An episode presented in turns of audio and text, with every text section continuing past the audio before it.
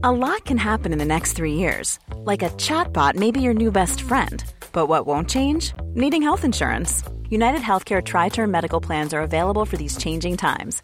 Underwritten by Golden Rule Insurance Company, they offer budget friendly, flexible coverage for people who are in between jobs or missed open enrollment. The plans last nearly three years in some states, with access to a nationwide network of doctors and hospitals. So, for whatever tomorrow brings, United Healthcare Tri Term Medical Plans may be for you. Learn more at uh1.com. Et nous sommes le dimanche 24 décembre. Bonjour, bienvenue, bon réveil dans la matinale week-end sur CNews. On est ensemble jusqu'à 9h pour de l'info, de l'analyse, des débats, avec bien sûr celle qui m'accompagne comme tous les week-ends, Marine Sabourin. Bonjour. Bonjour Anthony, bonjour à tous. Avant de vous dévoiler mes invités autour de la table, tout de suite l'éphéméride d'Alessandra Martinez.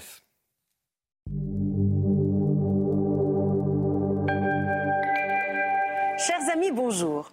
Noël est bien sûr dans tous nos esprits aujourd'hui, mais il nous faut attendre encore quelques heures. D'ici là, nous souhaitons une bonne fête aux Adèles qui sont à l'honneur en ce 24 décembre. Adèle serait née en 676. C'est la fille du roi d'Austrasie, Dagobert II. Comme bien des monarques de cette époque, il est assassiné trois ans après la naissance de sa fille. Adèle est élevée à la cour, elle se marie, mais elle devient vite veuve. Elle décide alors de devenir religieuse. Elle fonde un couvent non loin de Trèves, dont la renommée sera très grande.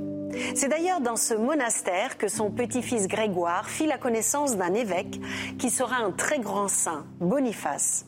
L'amitié entre les deux hommes est immédiate et Grégoire suivra Boniface jusqu'au martyr. Quant à Adèle, elle meurt en 734 alors qu'elle dirige toujours son monastère. Je vous laisse en cette veillée de Noël avec cette belle prière de Benoît XVI. Prions le Seigneur de nous aider à trouver l'enfant dans l'étable de Bethléem pour découvrir ainsi la vraie joie et la vraie lumière.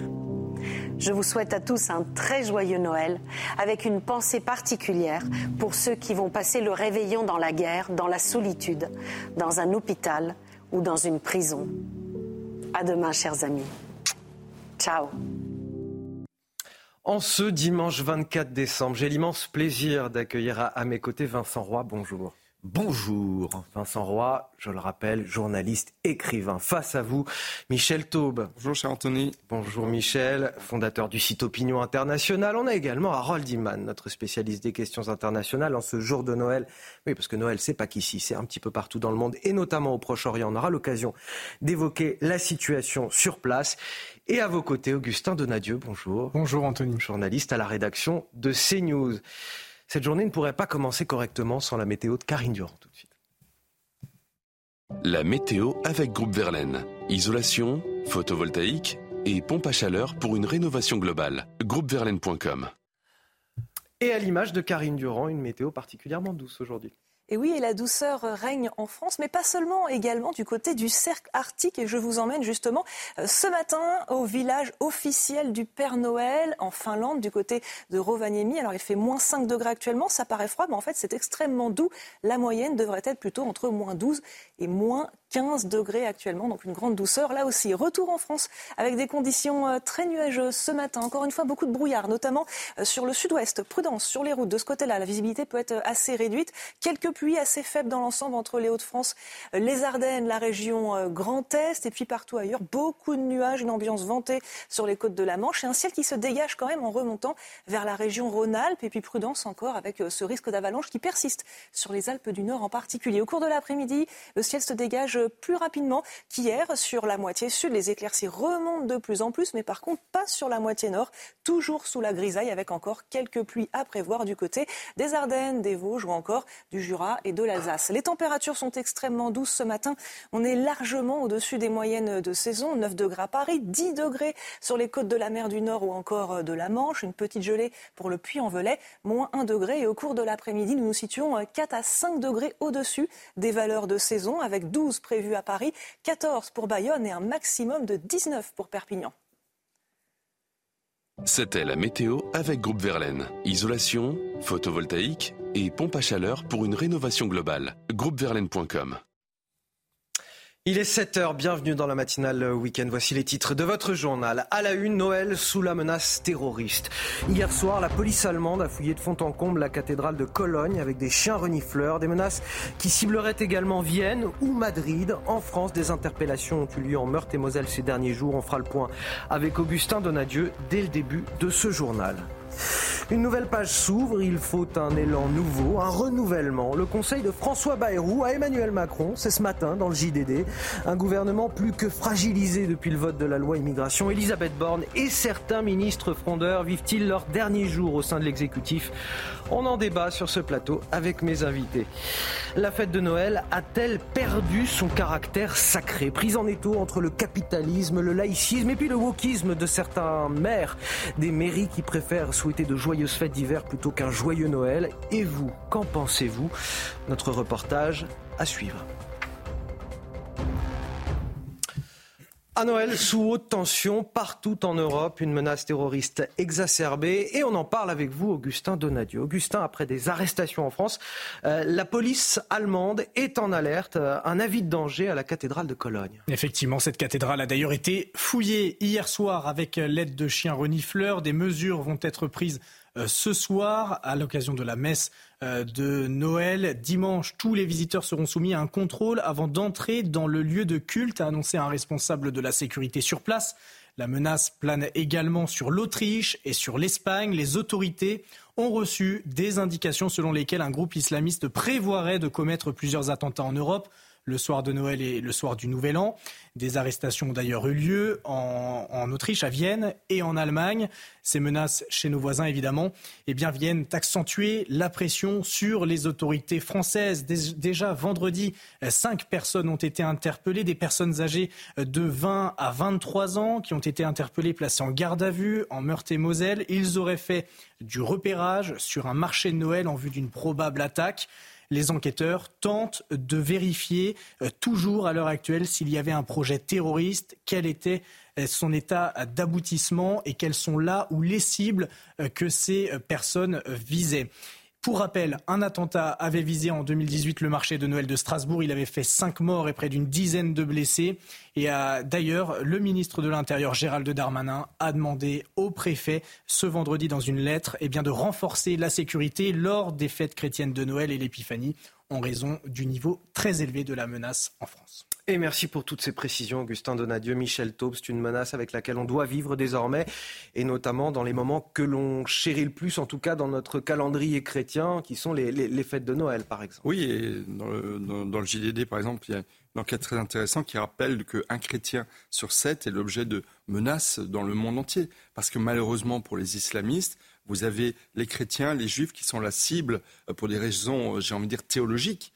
Euh, une conception totalement euh, extrémistes évidemment de, l'islam, de tuer des juifs, de tuer des chrétiens. Et malheureusement, on le voit tous les ans euh, dans le monde entier, et notamment malheureusement aussi en Europe où effectivement il y a des risques d'attentats et donc euh, en Allemagne, en France, vigilance maximale, mais ça ne doit pas empêcher quand même de, faire la fête. Et, je suis sûr que la messe de minuit, qui est une des messes les plus courues dans, le calendrier, sera l'objet de nombreux visiteurs, évidemment, mais il y a une menace effectivement, qui est sensible et le gouvernement y est très sensible. En fait, depuis le 7 octobre, depuis le 14 octobre et, l'assassinat odieux du professeur Bernard à Arras, le niveau de vigilance euh, alerte attentat a été très fortement relevé avec Vigipirate. Mais là, effectivement, avec les fêtes euh, chrétiennes, euh, la vigilance est d'autant plus renforcée. Ce qui se passe avec la police allemande, mais aussi les interpellations qui se sont déroulées en France, nous rappelle aussi l'efficacité du contre-terrorisme en Europe.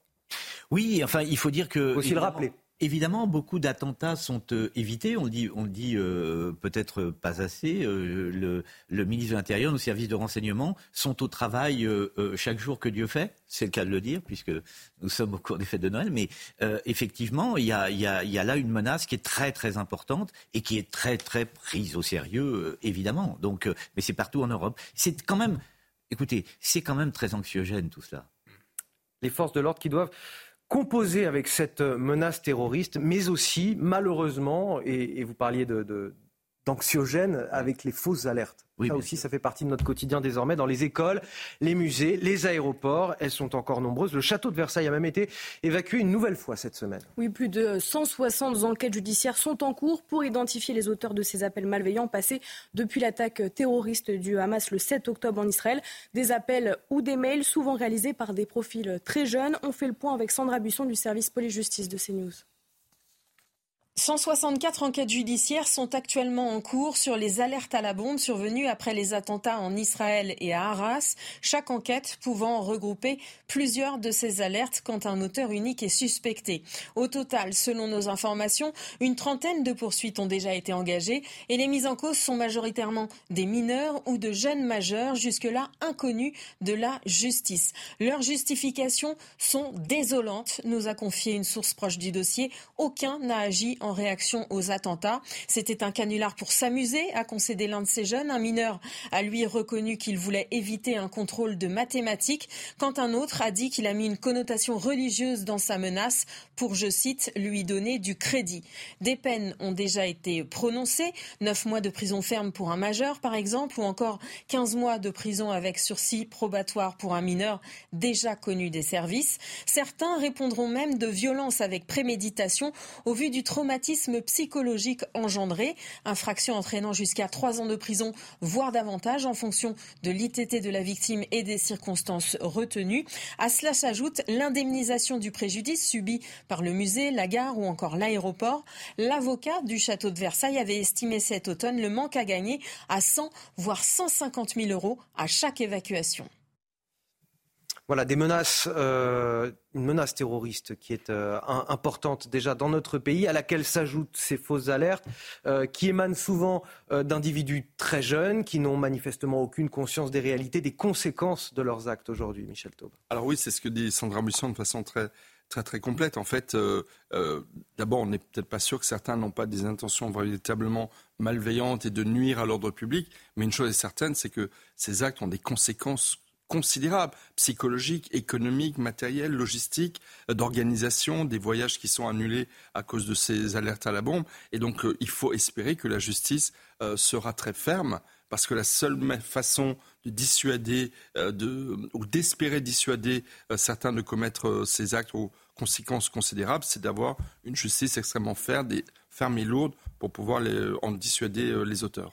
Mais cette perte de conscience des jeunes, des actes qu'ils commettent aujourd'hui, est-ce que ce n'est pas lié à l'anonymisation des réseaux sociaux, sur Internet, quand on euh, dépose euh, ces, alertes, ces fausses alertes Aujourd'hui, derrière un pseudo, on peut faire tout et n'importe quoi sans vraiment réaliser les conséquences de ce qu'on fait je vous avoue avoir un peu de mal à comprendre ce type de comportement, effectivement, qui engendre, qui a des conséquences tout à la fois euh, économiques. Je parlais euh, euh, tout à l'heure du côté anxiogène de tout ce que l'on apprend aujourd'hui, notamment sur la menace terroriste. Donc pourquoi, encore une fois, en rajouter? Je ne sais pas s'il s'agit de l'insouciance, si on peut mettre ça sur le dos de l'insouciance des réseaux sociaux. En tous les cas, c'est totalement irresponsable et il est bien évident que la justice doit être d'une fermeté absolument implacable pour faire cesser tout cela, parce que c'est, ça n'est pas tolérable.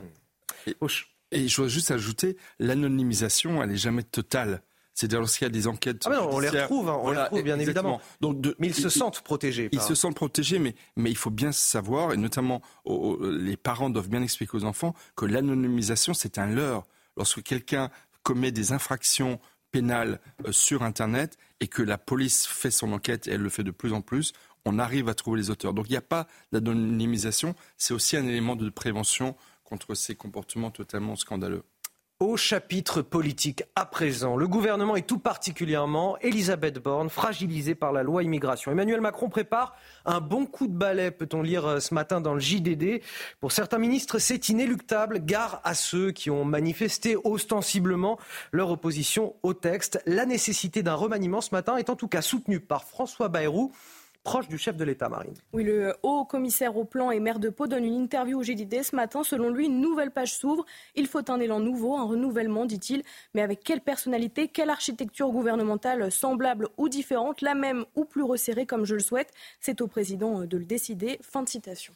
Alors, à votre avis, est-ce qu'Elisabeth Borne est sur la sellette ou au contraire est-elle le meilleur paratonnerre pour le chef de l'État? Bah oui, elle est sur la, elle est sur la sellette, puisque de toute façon, le chef de l'État, je crois, euh, ne peut pas faire euh, l'économie d'un Premier ministre plutôt, plutôt à droite, me semble-t-il. Donc ça, ça, veut dire, ça veut dire qui pour la remplacer Non, mais alors, attendez, selon vous un chef de l'État. François Bayrou, évidemment. Oui. Alors, l'interview de François Bayrou n'est pas qu'il n'a pas voulu dire dans le JDD, mais euh, en allant au bout de son interview, c'est peut-être. Peut-être, peut- peut-être, effectivement. Est-ce qu'Emmanuel Macron, la seule question à se poser, c'est est-ce qu'Emmanuel Macron va pouvoir continuer de gouverner en faisant fi du désir des Français? En fait, c'est ça. L'exécutif, a-t-on le sentiment, est totalement coupé du désir des Français. Est-ce qu'on peut gouverner sans le désir de son peuple? C'est toute la question qu'on peut se poser. Et de ce point de vue, de ce point de vue, il me semble qu'Emmanuel Macron peut difficilement faire l'économie d'un ministre plutôt à droite. Je traduis ce que vous dites. Effectivement, coup de barre à droite. On parle dans le JDD euh, d'un candidat potentiel qui pourrait être le candidat idéal, qui serait Bruno Le Maire. Voilà. Alors, Est-ce que, en- en fait, est-ce que ce vous dont- y croyez ça Alors, ce dont a peut-être besoin Emmanuel Macron, c'est d'un politique ou d'une politique. Elisabeth Borne a été une haut fonctionnaire, elle a été une ministre importante mais avec des dossiers techniques et elle s'est vue propulsée euh, première ministre. Non, mais elle a une résilience incroyable quand Comme même. Jean euh. Castex l'a été à un moment donné, manifestement, euh, Emmanuel Macron, après l'épisode Édouard Philippe, n'a pas voulu de politique à Matignon qui lui fasse trop d'ombre. Mais c'est vrai que là, on voit bien qu'il y a une déliquescence de la majorité présidentielle, des risques que de- des frondeurs émergent, euh, ce qui avait tué le quinquennat euh, de François Hollande euh, à Je l'époque. pense à Clément a- Beaune, Rima Abdul-Malak, qui sont peut-être eux aussi sur Sur la, très probablement Oh, sur la ben ça, Je, je l'espère de tous mes voeux. Et Et donc, Madame c'est- euh, Abdul Malak, ça, je, je Voilà, vous et- rassure. Et, donc, j'ai envie de dire, plus que d'un politique de droite, c'est surtout un politique, un poids lourd de la politique, qui sache parler avec les parlementaires, qui sache tenir euh, sa majorité parlementaire et discuter avec les LR, dont Emmanuel Macron a peut-être besoin. C'est pour cela que, effectivement, Bruno Le Maire fait partie des, des- des principaux candidats non déclarés euh, à, à Matignon. Mais connaissez un petit peu François Bayrou, euh, qui se prend un petit peu ou qui se rêve comme le gourou du chef de l'État depuis. Il, euh, il se manifeste voilà, au bon moment. il dit peut-être des choses sans vouloir les dire et, Oui. et, et- et il se rêverait Le peut-être message- lui aussi le comme message subliminal Voilà. euh, de Monsieur Bayrou. À peine. Non, mais peut-être que euh, aussi. Pour une fois, euh, je dis pour une fois. Non, c'est pas vrai parce qu'il y, en a eu. Mais euh, moi, je trouve que euh, Madame Borne euh, n'a pas une personnalité, euh, euh, une présence, quelque chose qui me, que- bah, moi, alors, tout ça, mais personnel. Hein, mais je trouve qu'il nous, il nous faudrait peut-être un premier ministre avec un- un- davantage de poids. Voilà, je trouve qu'elle est, elle n'a pas la personnalité qui correspond me semble-t-il, totalement. Ouais, voilà. Euh, euh, Oui, mais elle ne prend pas trop de place et elle résiste à l'usure de, Matignon, de l'exercice. Donc c'est peut-être aussi un, un excellent paratonnerre pour Et le chef de l'État. absolument. À suivre, euh, on parle de la première quinzaine de janvier pour un potentiel remaniement. En tout cas, ce sont des bruits. hein, Ah, pour Emmanuel Macron moment. a annoncé qu'en janvier, Oui. il ferait une déclaration très importante qui va certainement Oui, il nous euh, annonce tout le temps qu'il va faire une déclaration annoncer l'année importante. 2024. Donc le suspense est insoutenable. Non, il n'y a pas de suspense. Avec Emmanuel Macron, ce sera de toute façon toujours euh, le- le- la même chose. Il nous annonce. Il y a, il y a un effet d'annonce chez lui. Il tease beaucoup de choses. Au final, il ne se passe pas grand-chose. On va avancer. Le gouvernement mis en difficulté par la loi immigration, une loi qui de surcroît n'est pas à la hauteur des attentes des Français, Marine. Oui, en tout cas, en croire les enquêtes d'opinion, la nouvelle loi immigration n'aborde pas tous les sujets euh, souhaités. On fait un tour d'horizon des angles morts de la loi avec Thomas Bonnet. Bien que majoritairement soutenue dans l'opinion, la loi immigration ne répond pas à toutes les attentes des Français. Selon un sondage CSA pour CNews, Europe 1 et le JDD en date du 17 décembre dernier, 67% des personnes interrogées voudraient faire primer le droit français sur le droit européen, notamment en ce qui concerne les expulsions. Rien dans la loi ne prévoit un tel dispositif. En fait, il faudrait réviser la Constitution par le biais d'un référendum. C'est ce que prônent par exemple les Républicains ou encore le Rassemblement national. Dans le même sondage, 71% des Français interrogés voudraient la rupture de l'accord franco-algérien. Un accord signé en décembre 1968 et qui offre un régime spécial pour euh, les ressortissants algériens, ce qui les exclut de fait d'un certain nombre des mesures de la loi immigration. Alors le gouvernement n'exclut pas totalement la renégociation de cet accord, mais pas par la loi, plutôt par le biais des échanges bilatéraux entre le président de la République et son homologue algérien. Dans la loi non plus, rien sur l'externalisation des demandeurs d'asile. C'est ce que prônent des pays comme le Danemark, par exemple. Eh bien, ce n'apparaît pas dans le projet de loi immigration. Rien non plus sur la question des mineurs isolés. En ce qui concerne les autres mesures, qui pour certaines sont là aussi plébiscitées par une majorité de Français, notons que certaines d'entre elles pourraient être retoquées par le Conseil constitutionnel. Alors et vous, si vous aviez un angle mort à retenir dans cette loi, vous allez me le dire dans un instant, ce sera juste après le rappel de l'actualité. Marine Sabourin. Cette nouvelle agression d'un élu, il s'agit du maire de Péage de Roussillon dans l'Isère. André Mondange a été agressé physiquement dans la nuit de jeudi à vendredi alors qu'il était en déplacement dans un cadre privé près d'Avignon, pris à partie par des individus qui venaient de lui demander ce que représentait son insigne. Selon le ministère de l'Intérieur, les agressions envers les élus devraient augmenter de 15% en 2023. 300 passagers indiens toujours retenus dans un aéroport de la Marne après des soupçons de traite d'êtres humains. L'avion immobilisé devait relier Dubaï au Nicaragua. Des audiences devant un juge des libertés et de la détention doivent débuter à 9h pour maintenir les passagers ou non dans la zone d'attente de l'aéroport. Leur maintien par la police ne peut durer que 4 jours. Deux gardes à vue ont été prolongés hier soir. Et puis à Londres, un homme soupçonné d'avoir emporté en courant un panneau stop sur lequel figurait une œuvre revendiquée par l'artiste Banksy a été arrêté. L'œuvre représentait trois aéronefs qui semblaient être des drones de combat. Quelques minutes après son installation, un homme avait été filmé par des témoins en train de démonter l'œuvre. Il est toujours en garde à vue et une enquête a été ouverte. Alors nous évoquions les angles morts de la loi immigration avec notre journaliste Thomas Bonnet. Qu'en pensez-vous autour de, ce plateau? Si vous deviez retenir un élément, un angle mort dans cette loi? euh, j'en donnerai deux très rapidement. Sur les OQTF, le renvoi dans leur pays d'origine des personnes, la loi ne va quasiment rien changer. Et c'est pourtant une des questions clés. Et enfin, euh, la preuve que ce sont surtout des mesurettes qui s'additionnent dans cette loi, c'est que le rétablissement du délit de séjour irrégulier euh, est passible d'une amende de 3 750 euros. Mais pour les personnes qui ne sont pas solvables et qui n'ont de toute façon pas le moyen de les mmh. payer, je pense que ça n'est pas du tout dissuasif. Et donc c'est une mesure pour une mesurette. Euh, qui, à mon avis, ne changera pas la donne euh, des flux migratoires dans notre pays. Le grand angle mort de la loi, euh, l'affaire est assez simple. C'est que cette loi s'occupe des personnes qui sont déjà sur notre territoire. Elle ne s'occupe absolument pas des gens qui sont susceptibles de rentrer sur notre territoire. Et c'est ça la grande question. Parce que que veulent les Français? Les Français veulent limiter autant que faire se peut l'immigration. Ils ne sont pas dupes. Ils ne pensent pas à une immigration zéro parce que tout cela, effectivement, n'existe pas. Mais ce qu'ils veulent, c'est limiter le fait de rentrer sur le territoire. Sur cette question, la loi est tout à fait, si j'ose dire, à côté de la plaque, d'autant, d'autant que de toute façon, les normes françaises sont au-dessous des normes européennes. C'est ça, c'est ce, ce jeu des normes qu'il faudrait faire évoluer. Parce que sans quoi, on n'arrivera pas à un résultat probant. Et encore une fois, je reprends mon expression, on ne suit pas le désir des Français. Le reste de l'actualité au Proche-Orient, cette fois avec l'armée israélienne qui annonce la mort de cinq de ses soldats lors de combats dans la bande de Gaza contre les terroristes du Hamas. Cela porte le nombre de victimes militaires à 144 depuis le, 7 octobre dernier. Oui, nous trouvons nos envoyés spéciaux Régine Delfour et Sacha Robin depuis Tel Aviv. Régine, nous sommes plus de trois semaines après la dernière libération d'otages. Que sait-on de ces personnes toujours retenues dans la bande de Gaza? Écoutez, euh, l'armée, euh, les autorités israéliennes euh, affirment que 129 otages vivants ou morts seraient dans la bande de Gaza. Parmi ces otages, il y aurait 14 femmes israéliennes. Depuis la reprise des combats, depuis donc le 1er décembre, aucune information ne filtre sur leur sort. D'ailleurs, le Hamas a annoncé qu'il n'avait pas d'informations sur certains otages, puisque ces otages auraient été emmenés le 7 octobre par d'autres factions terroristes. Lundi, l'organisation l'organisation terroriste a diffusé une vidéo ou une mise en scène où on voit euh, trois hommes âgés israéliens qui sont euh, barbus assis sur une chaise avec euh, ce message ne nous laissez pas vieillir ici.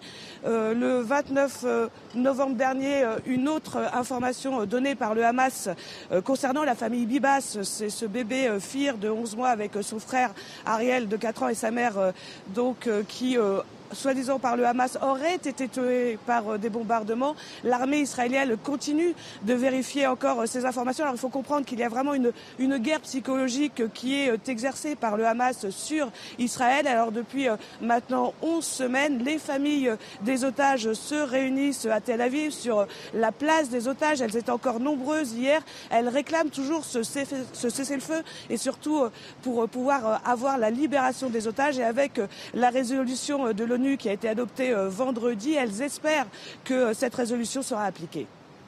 Merci beaucoup Régine Delfour. Merci également à Sacha Robin qui vous accompagne euh, derrière la caméra. Harold Iman pour le décryptage international. Parmi les conséquences de ce conflit au, Proche-Orient, la situation en, mer Rouge qui se dégrade.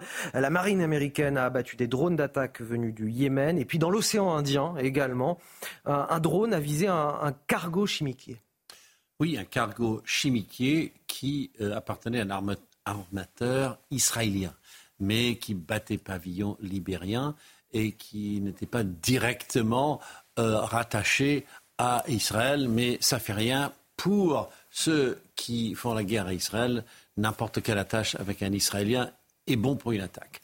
Et donc, nous avons deux subdivisions, si vous voulez, de la même guerre dans l'océan Indien et dans la euh, mer Rouge. Et euh, les outils qui sont euh, là, ils occupent un tiers du Yémen, parce que le Yémen est en guerre civile, ils tirent avec des armes iraniennes sur ce qui passe dans la mer Rouge et ils tirent également directement sur Eilat.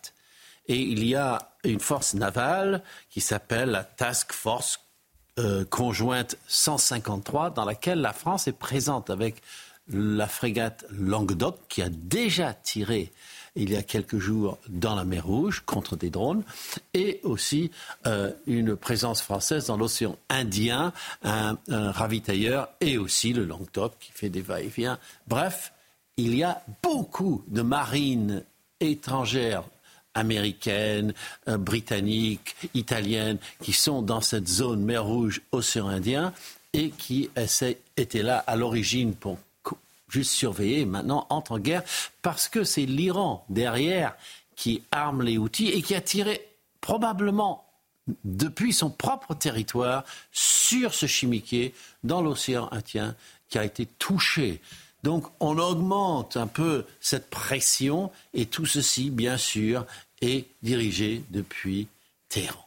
Merci euh, Harold pour ces euh, précisions. On vient en France à présent, ce 24 décembre, une interrogation la fête de Noël a-t-elle perdu dans notre pays son caractère sacré, prise en étau entre le, capitalisme, le laïcisme et puis le wokisme de certaines mairies, des mairies qui préfèrent souhaiter de joyeuses fêtes d'hiver à leurs administrés, avec sans doute une arrière-pensée clientéliste quelque part. Oui, et vous, euh, qu'en pensez-vous? La modernité prend-elle le pas sur la tradition? Nous sommes allés vous poser la question avec euh, Laura Lestrade et Antoine Durand.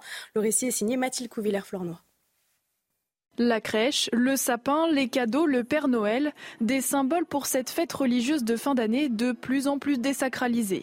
Certaines mairies ne citent plus le mot Noël comme à Nantes où l'on célèbre le voyage en hiver. Mais alors, les Français seraient-ils de moins en moins attachés aux traditions de Noël? C'est vrai que c'est important de respecter les traditions. On y revient tous les ans, ça nous donne des repères et ça fait du bien. Euh, j'en ai presque oublié le côté euh, religieux. Pour moi, c'est vraiment un moment, euh, comme je l'ai dit, où voilà, on se retrouve en famille. Je pense que ça se perd un peu tout ce qui est religion, etc. Donc c'est devenu juste une occasion de se retrouver en famille. Ce phénomène de désacralisation est avant tout le résultat de la modernité de notre société, selon cet historien. Il faut bien comprendre qu'aujourd'hui, Noël est pris en étau entre deux phénomènes qui sont tous les deux issus de la modernité, c'est-à-dire le premier, le capitalisme, qui transforme Noël en une fête marchande, et puis l'autre, euh, l'autre danger euh, qui menace Noël aujourd'hui, c'est le laïcisme. Pourtant, selon ce professeur, chez les 18-35 ans, le sacré redevient important.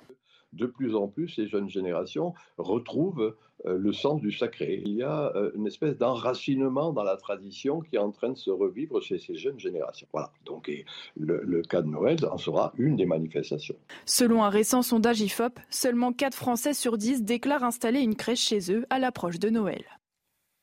Alors, quels sont les mots qui frappent le plus durement, selon vous, le, caractère sacré des fêtes de Noël? Non, je n'en sais rien, mais le phénomène est franco-français. Hein. Il faut, il faut euh, arrêter de dire n'importe quoi. Allez au, Royaume-Uni, euh, allez en Espagne, allez au Portugal, allez, vous verrez que Noël est, Noël, c'est Noël et ça ne pose pas de problème. Magnifiquement fêté, c'est chez nous. D'ailleurs, on le voit bien. C'est très impressionnant dans nos villes de plus en plus. Par exemple, à Paris, euh, où je vis, on voit bien que, euh, effectivement, la ville est beaucoup moins décorée qu'il y a euh, 10 ans ou, ou, 15 ans. les choses s'effritent peu à peu. Alors je ne sais pas si la modernité remplace la tradition. Je crois que nous avons un problème en France, franco-français, avec nos traditions, c'est-à-dire avec notre histoire. Mais les Français ont toujours eu un problème avec leur histoire, ce qui n'est pas le cas, par exemple, d'un Italien. Mais pas, pas tous les Français. Moi, je pense vraiment que entendu. beaucoup de Français, combinent très bien euh, la modernité avec, euh, avec les traditions. Euh, et pour connaître beaucoup d'amis qui sont soit chrétiens, soit pas chrétiens, mais qui ne sont pas pratiquants, mais qui vont à la messe de minuit le soir de Noël, parce que justement, ça leur fait du bien, je pense, de se retrouver dans un cadre euh, sacré. Non, je pense qu'il y, euh, y, a un retour aussi du religieux dans notre société qui en perte de repères. Donc, je serais peut-être un peu plus optimiste et je me dis que euh, la célébration de Noël a encore un très bel avenir devant elle et notamment dans sa dimension sacrée qui n'est pas d'ailleurs pour les chrétiens. Vous avez d'autres cultes qui aiment bien participer encore une fois à cette fête très importante qui réunit 2 milliards et demi de mmh. chrétiens dans le monde. On va garder espoir, comme vous le dites, même si encore sa parent d'élève interné en psychiatrie après s'être euh, introduit à deux reprises dans une école pour agresser une enseignante. Et justement, il ne voulait pas que sa fille participe à une fête de Noël organisée dans sa classe. A tout de suite sur CNews.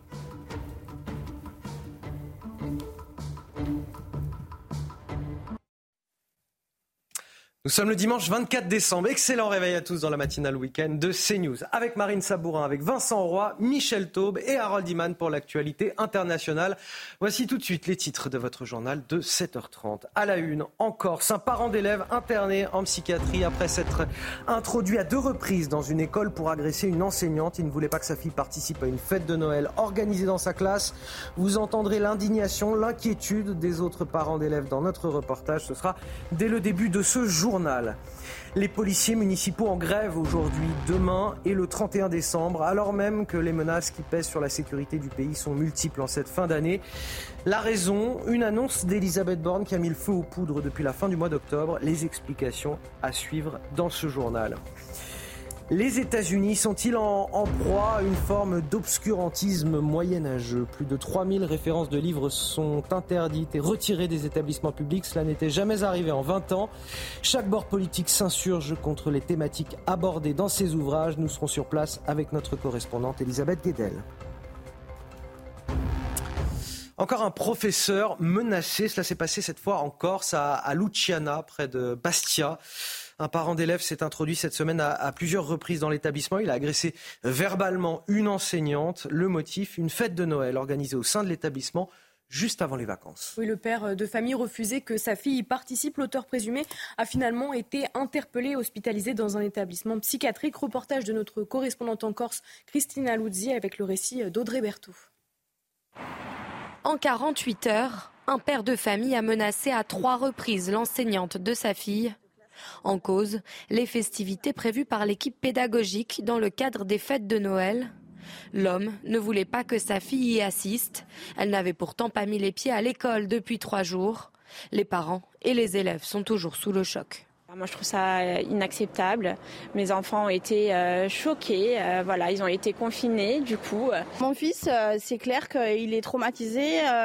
moi, il m'a demandé si il était en danger hier matin pour venir à l'école. Je lui ai dit, mais non, Baptiste, tu n'y risques rien. L'école, ils sont là pour te protéger. L'homme a été interpellé puis placé en hôpital psychiatrique. Pour les parents d'élèves, l'inquiétude persiste, en particulier pour la rentrée scolaire. Bon, il va être relâché, euh, pas emprisonné. Euh, on ne sait pas s'il peut revenir à tout moment.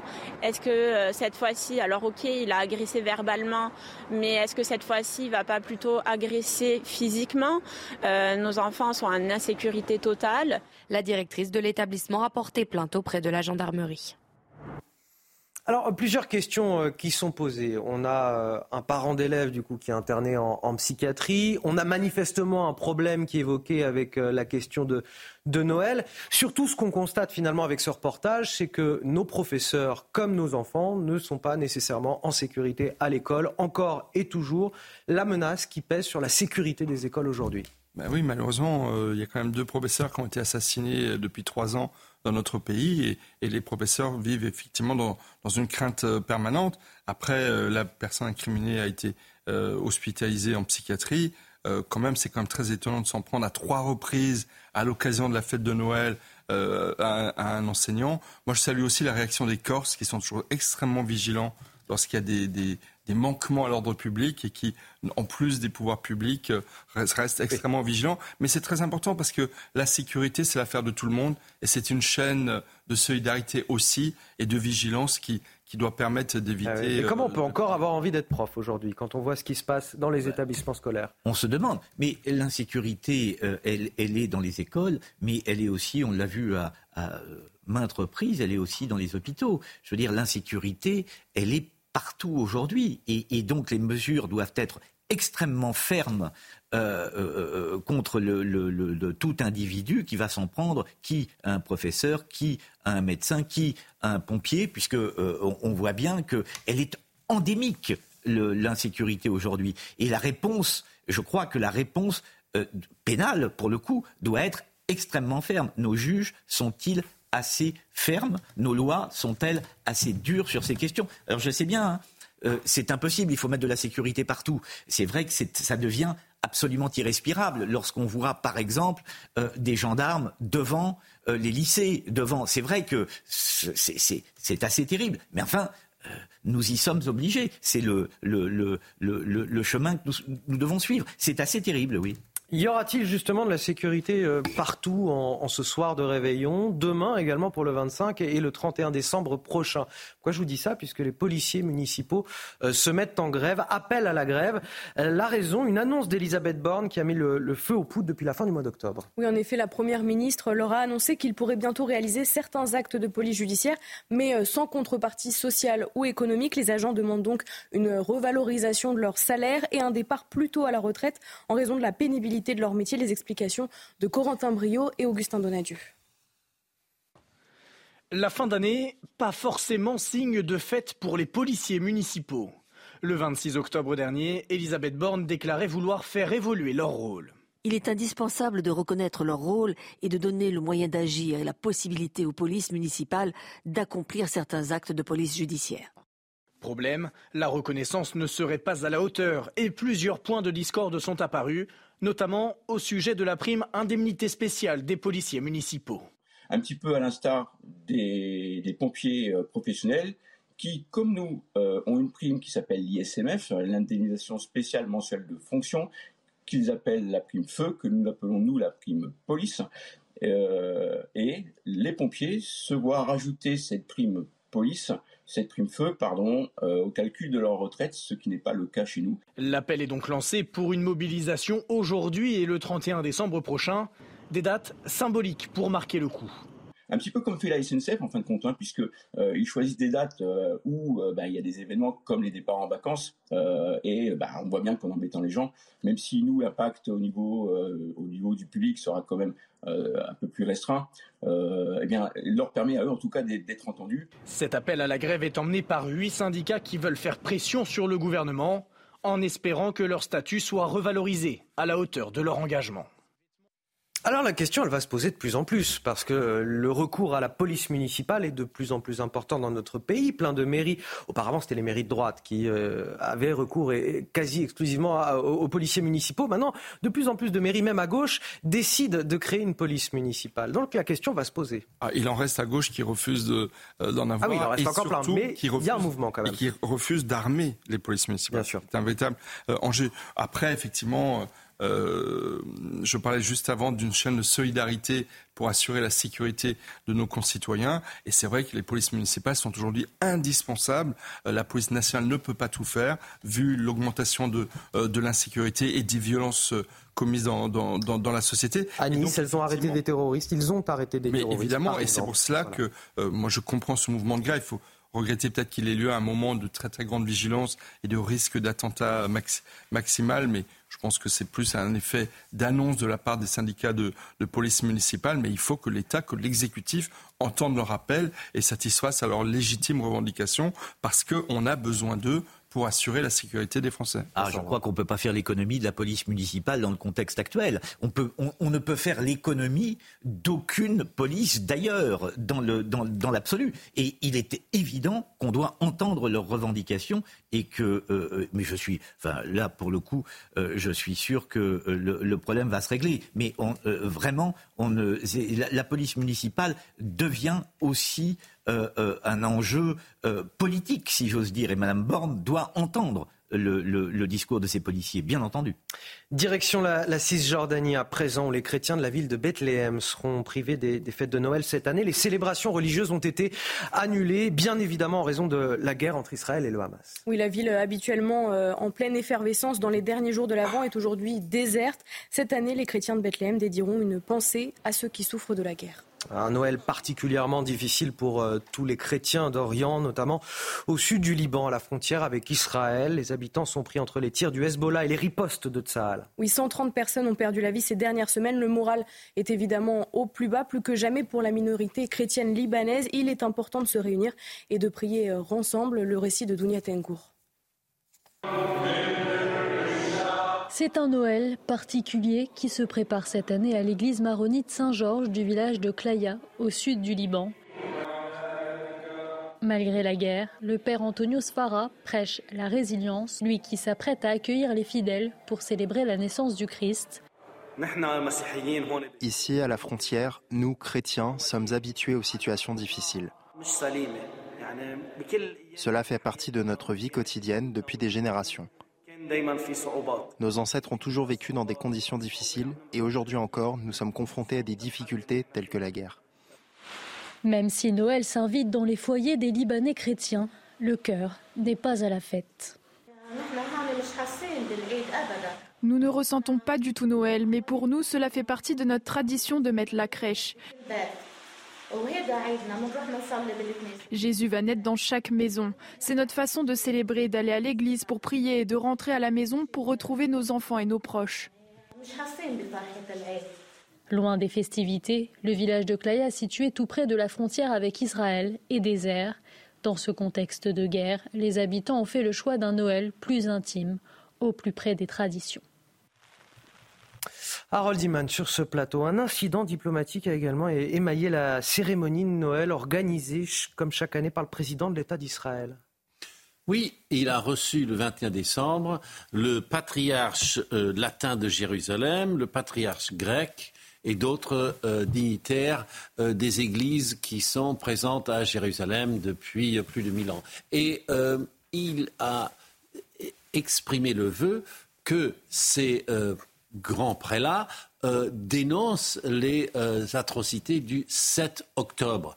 Maintenant, euh, le Hamas, lui, a appris que cette cérémonie avait eu lieu et a dénoncé le manque de solidarité de ces chrétiens qui, rappelons-le, sont essentiellement des Palestiniens arabes et ils ont dit voilà, vous n'êtes pas, vous ne faites pas partie de la lutte nationale pour le peuple palestinien et vous ne représentez même pas les chrétiens ce qui est un peu curieux venant du Hamas. Et euh, la réponse des intéressés, c'était non, non, non, ce n'était pas du tout une cérémonie de vœux. Nous sommes venus pour dire au président israélien euh, Herzog que euh, nous euh, dénoncions les conditions horribles pour la population civile de Gaza. Alors vous voyez que chacun se renvoie la balle de l'opprobre. ça n'a pas vraiment contribué à grand-chose, mais il est sûr que l'attitude des prélats chrétiens de Jérusalem semble être plutôt une participation à une cérémonie de vœux traditionnelle en Israël on renverra cette affaire euh, aux euh, Palestiniens pour qu'ils se décident qui était qui et qui disait quoi. Mais voilà, cela a gâché encore un peu plus l'ambiance de Noël en Israël. Michel vous avez un commentaire? Oui, parce que je pense que c'est un sujet très important. Euh, euh, Israël et Palestine sont une terre œcuménique où toutes les grandes religions se croisent et essayent de cohabiter ensemble. Mais manifestement, dans la réaction du Hamas, on comprend bien que le Hamas est une organisation islamiste terroriste qui nie l'existence de l'État d'Israël et en critiquant la participation de ces prélats chrétiens à un événement en Israël, ce qu'ils visent en fait, c'est encore une fois la négation de l'État d'Israël.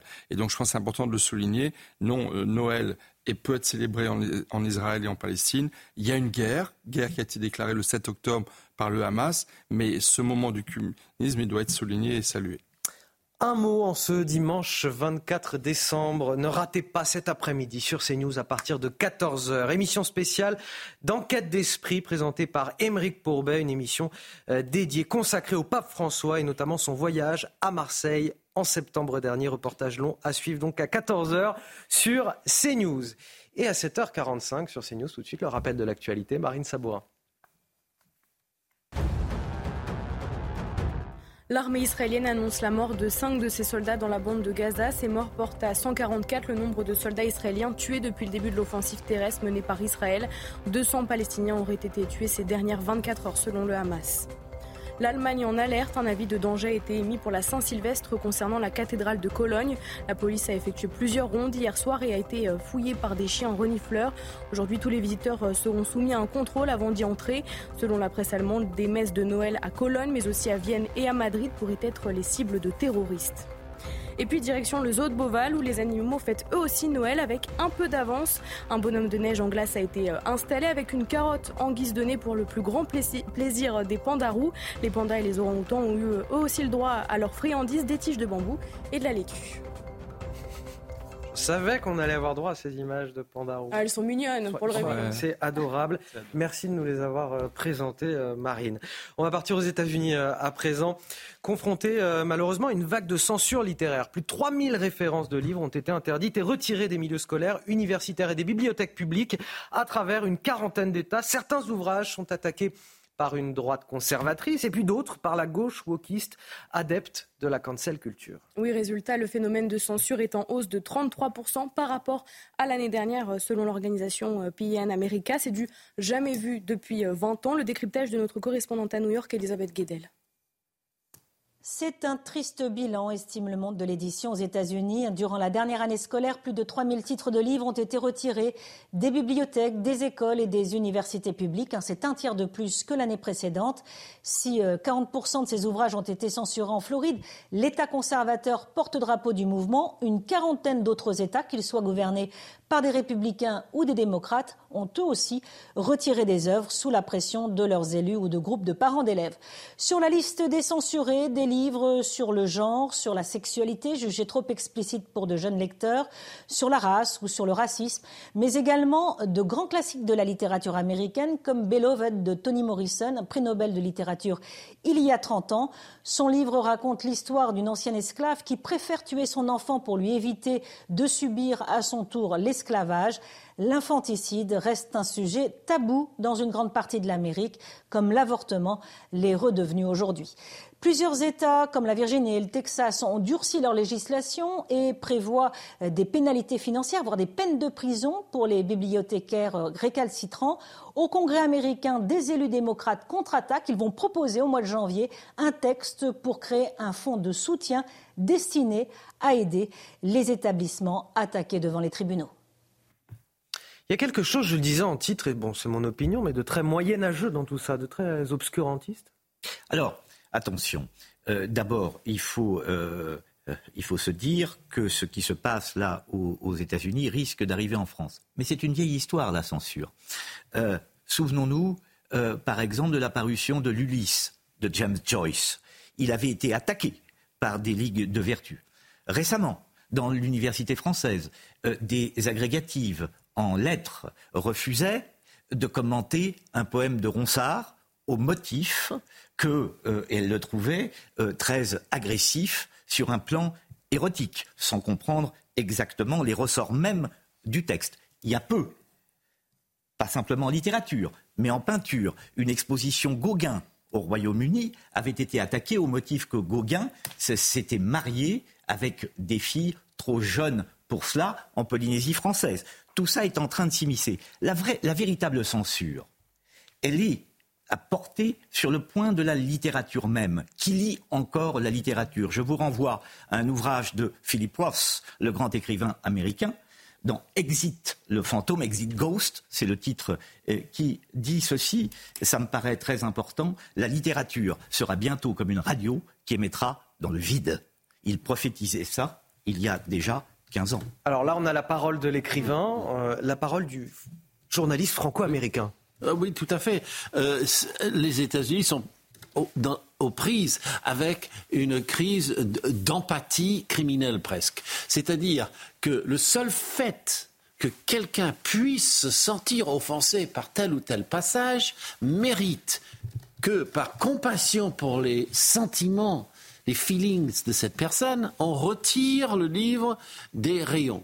Donc ça marche chez les woke et ça marche dans une espèce d'extrême droite euh, américaine. Donc on peut enlever un livre qui parle de pédophilie. Enfin, ça fait très longtemps que Nabokov n'est plus sur les rayons avec Lolita, puisque la Lolita était mineure. C'était même la, thèse du livre. Euh, et puis, euh, pour les woke, on ne sait jamais d'où ça va venir. C'est extrêmement euh, étendu, ça s'étend jusqu'au livre d'Orwell 1984, qui est pourtant un des piliers de la pensée libre et démocratique. Donc, chacun, par empathie, est en train de produire un phénomène antidémocratique. Et ça va annihiler même toute volonté créatrice de la part des auteurs, artistes, etc. Michel Taube. Et, des éditeurs. Je trouve que ce qui est nouveau, c'est que, comme le disait avec beaucoup de talent Vincent Roy, euh, il y a eu beaucoup de phénomènes de censure dans l'histoire des hommes. Mais là, c'est 3000 livres. Là, c'est des pans entiers de la culture qui sont retirés des, bibliothèques. Et en plus, les bibliothèques, comme vous le savez, c'est des cénacles de, diversité, d'ouverture au monde, d'esprit critique. Donc moi, j'ai une proposition. Que les Américains qui sont choqués euh, par ce qui se passe dans leur propre pays, ils ont qu'à créer une bibliothèque contenant ces 3000 livres censurés je pense que l'analyse de ces 3000 livres serait un très très bon reflet de ce qu'est la société américaine. Mais oui, c'est très très inquiétant. Vous savez... Et souvent, les, vents viennent des États-Unis et, ça nous annonce malheureusement euh, un wokisme et un ultra-conservatisme mal placé euh, qui sont extrêmement inquiétants. Je vous propose de... de, de ce qu'on appelait jadis, et ce qu'on appelle toujours d'ailleurs, l'enfer des bibliothécains. Hein. L'enfer, c'est l'endroit où on réservait les livres qui étaient interdits. Eh bien, de nouveaux enfers eh ben, sont en train de naître. je vous propose de revenir en France avec une préoccupation très concrète. Ça vous concerne peut-être d'ailleurs autour de la table. Euh, le repas de Noël, le repas du réveillon. 24 décembre.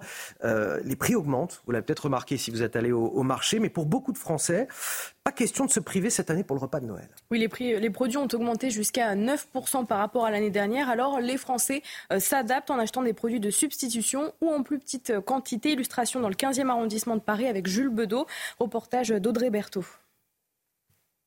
Mais des coquilles Saint-Jacques, du boudin blanc, des langoustines, des huîtres. Si l'inflation ne fait pas de cadeaux cette année, la plupart des personnes interrogées par nos équipes veulent tout de même se faire plaisir en cette période de fête, malgré la hausse des prix. Mais c'est Noël, mon cher. Bien sûr que c'est cher. Mais c'est Noël.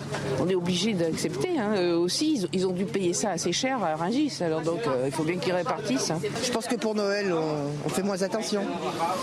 Voilà. Mais bon, tout a augmenté quand même. Hein. C'est pas, c'est pas un souci. Si l'inflation a un impact sur les ménages, elle met aussi en danger les commerçants. Cette bouchère a constaté une augmentation de 10 à 15% de sa viande en un an. Pour ceux qui font plus attention à leur porte-monnaie, elle n'a pas d'autre choix que de les diriger vers des produits de substitution. C'est vrai qu'il y a des gens qui ont un plus petit budget que d'autres années et on les conseille davantage, davantage sur des volailles un peu moins chères ou de la viande rouge. Selon un récent sondage, 83% des Français affirment que la hausse des prix a un impact sur leurs courses de Noël. Merci à mes deux premiers invités, Vincent Roy et Michel Taube. Vous restez avec nous sur CNews. On marque une courte pause. Et joyeux Noël. Et un très joyeux Noël à tous nos téléspectateurs. Merci euh, pour Michel Taube et merci à vous, Vincent. Et joyeux Noël à vous. Mais, merci infiniment. À, Marie et à tous ceux qui nous écoutent, évidemment. on se retrouve très très vite, juste après euh, les fêtes. On marque une courte pause, on revient sur CNews. Bon réveil à tous, bienvenue dans la matinale week-end. Si vous nous rejoignez en ce dimanche 24 décembre, on est très heureux de vous accueillir avec euh, la talentueuse Marine Sabourin qui m'accompagne, l'excellent Eric Revel qui est avec nous aussi ce matin. Bonjour. Bonjour. Vous avez changé de veste. Oui. Ça. On l'a remarqué et, sur Twitter, ils l'auront certainement, sur X, pardon, ils l'auront certainement euh, remarqué. Euh, le brillantissime Jonathan qui nous a rejoint, journaliste. Mettez la barre très haut. Oui, mais après le problème c'est que j'ai plus d'adjectifs pour les autres. Là, je commence à être un petit peu à court d'idées. L'excellente Harold Iman. Je refais un tour sur les adjectifs. Merci d'être avec nous. Et bien sûr Augustin Donadieu, notre journaliste maison, excellent, non moins ah. excellent, non moins excellent. Je vais y arriver sur le. Je vais m'arrêter là. La météo, Karine Durand sur CNews en ce 24 décembre. La météo avec Groupe Verlaine. Isolation, photovoltaïque et pompe à chaleur pour une rénovation globale. Groupeverlaine.com et une météo, Karine, particulièrement douce en, ce dimanche 24 décembre. Et oui, de la grande douceur en France, mais aussi euh, en Finlande, sur le cercle arctique. Et ici, je vous montre la webcam du village officiel du Père Noël. Et vous voyez qu'il fait moins 5 degrés actuellement. Et c'est très doux parce que la moyenne, c'est plutôt moins 12 à moins 15. Ce soir, on aura moins 4 degrés, par exemple, pour le décollage du traîneau du Père Noël, bien sûr. Alors, retour en France avec beaucoup de grisailles, hein, cette fois-ci. Un petit peu comme hier, avec à nouveau des brouillards qui vont être assez tenaces, notamment euh, sur le sud-ouest. Encore des petites pluies fines également entre les Hauts-de-France, les Ardennes, la région Grand Est. Du vent gênant sur les côtes de la Manche et la mer du Nord. Mais par contre, bonne nouvelle, on a davantage de soleil sur le sud. Ce soleil remonte vers la région Rhône-Alpes. Et dans les Alpes, on a toujours ce risque d'avalanche marqué sur les Alpes du Nord. En particulier au cours de l'après-midi, de plus en plus de soleil sur la moitié sud uniquement, avec de belles éclaircies. Toujours un petit peu de vent en Méditerranée et en Corse. Par contre, sur la moitié nord, on reste sous la grisaille, les brouillards, les nuages bas et les pluies, encore une fois, sur la région Grand Est, l'Alsace en particulier. Les températures sont donc extrêmement douces, largement au-dessus des moyennes, spécialement sur le nord du pays, sous les nuages justement. 9 degrés à Paris, 10 degrés sur les côtes de la Manche et la mer du Nord, moins 1 tout de même pour le Puy-en-Velay. Au cours de l'après-midi, nous nous situons 4 à 5 degrés au-dessus des valeurs de saison. On se croirait plus à l'automne qu'à l'hiver euh, finalement. 12 degrés à Paris, 13 à Lille, 11 à Strasbourg et 14 pour Bayonne. C'était la météo avec Groupe Verlaine. Isolation, photovoltaïque et pompe à chaleur pour une rénovation globale. Groupeverlaine.com à la une de votre journal de 8 heures, Noël sous la menace terroriste. Hier soir, la police allemande a fouillé de fond en comble la cathédrale de Cologne avec euh, des chiens renifleurs, des menaces qui cibleraient également Vienne ou Madrid. En France, des interpellations ont eu lieu en, Meurthe-et-Moselle ces derniers jours. On fera le point avec Augustin Donadieu dès le début de ce journal. Une nouvelle page s'ouvre, il faut un élan nouveau, un renouvellement. Le conseil de François Bayrou à Emmanuel Macron, c'est ce matin dans le JDD, peut-être que ce n'est d'ailleurs pas sans arrière-pensée de sa part. Un gouvernement plus que fragilisé depuis le vote de la loi immigration. Elisabeth Borne et certains ministres frondeurs vivent-ils leur dernier jour au sein de l'exécutif? On en débat avec mes invités. La fête de Noël a-t-elle perdu son caractère sacré, prise en étau entre le capitalisme, le laïcisme et, puis le wokisme de certaines mairies, des mairies qui préfèrent souhaiter de joyeuses fêtes d'hiver plutôt qu'un joyeux Noël? Et vous, qu'en pensez-vous? Notre reportage à suivre. Je le disais donc, un Noël sous haute tension partout en Europe, une menace terroriste exacerbée. Et on en parle avec vous, Augustin Donadio. Augustin, après des arrestations en France, la police allemande est en alerte. Un avis de danger à la cathédrale de Cologne. Effectivement, cette cathédrale a d'ailleurs été fouillée de fond en comble hier soir, notamment avec l'aide de chiens renifleurs. Des mesures vont être prises, particulièrement euh, ce soir lors de la fête de la messe pardon, de Noël. Dimanche, tous les visiteurs seront soumis à un contrôle avant d'entrer dans le lieu de culte, annonce un responsable de la sécurité locale. La menace plane aussi euh, sur l'Autriche et l'Espagne. Les autorités ont reçu des indications selon lesquelles un groupe islamiste prévoirait de commettre plusieurs attentats en Europe le soir du Nouvel An et euh, de Noël. Des arrestations ont d'ailleurs eu lieu hier à, Vienne en Autriche ou encore en Allemagne. Ces menaces, évidemment, eh bien, viennent accentuer la pression sur les autorités euh, françaises. Déjà vendredi, cinq hommes, cinq hommes âgés de 20 à 23 ans ont été interpellés et placés en garde à vue en Meurthe-et-Moselle. Ils auraient euh, fait du repérage sur un marché de Noël en vue d'une probable attaque. Les enquêteurs tentent de savoir à l'heure actuelle eh bien, s'il euh, y avait donc un projet terroriste, quel était euh, son état d'aboutissement et s'il y avait projet terroriste, quelles étaient les ou la cible euh, prévue par ces personnes interpellées. Pour rappel, en 2018, un attentat avait visé le marché de Noël de Strasbourg. Une dizaine de personnes avaient été blessées et cinq personnes étaient décédées. Le ministre de l'Intérieur, Gérald Darmanin, a d'ailleurs envoyé un courrier au préfet vendredi leur demandant eh de renforcer la sécurité à l'occasion des fêtes chrétiennes de Noël et l'Épiphanie en raison, du niveau très élevé de la menace terroriste. Visiblement, la féerie de Noël semble loin derrière nous, Anthony. Merci Augustin Donadieu et Eric Ruel. Ce sont des, menaces désormais auxquelles il faut euh, s'habituer, et tout particulièrement en ces moments de, célébration euh, chrétien. Oui, oui, bah, il y, a, tellement de tensions euh, dans le monde. Il y a la montée de l'islamisme, évidemment, en France. on sait que si des islamistes voulaient marquer le coup, si j'ose la formule, ce serait ce moment-là qu'il faudrait choisir. Alors, vous l'avez vu, le ministre de l'Intérieur, il y a quelques jours, avait rappelé à la vigilance dans tous les lieux de culte, hein, pas seulement chrétiens, mais aussi euh, judaïques, les, synagogues. Sont il veut des policiers devant chaque lieu de culte. Bien sûr, bien sûr. Donc, je pense que bon, la, la menace est sans doute bien réelle, mais en même temps, elle est, j'allais dire malheureusement, elle est classique vu le contexte dans lequel nous sommes. Euh, euh, en ce moment. Et puis n'oubliez pas qu'il y a quelques jours, euh, euh, les renseignements français ont arrêté cinq potentiels terroristes islamistes dans la région de Toul, de Metz, qui s'apprêtaient apparemment à commettre des attentats.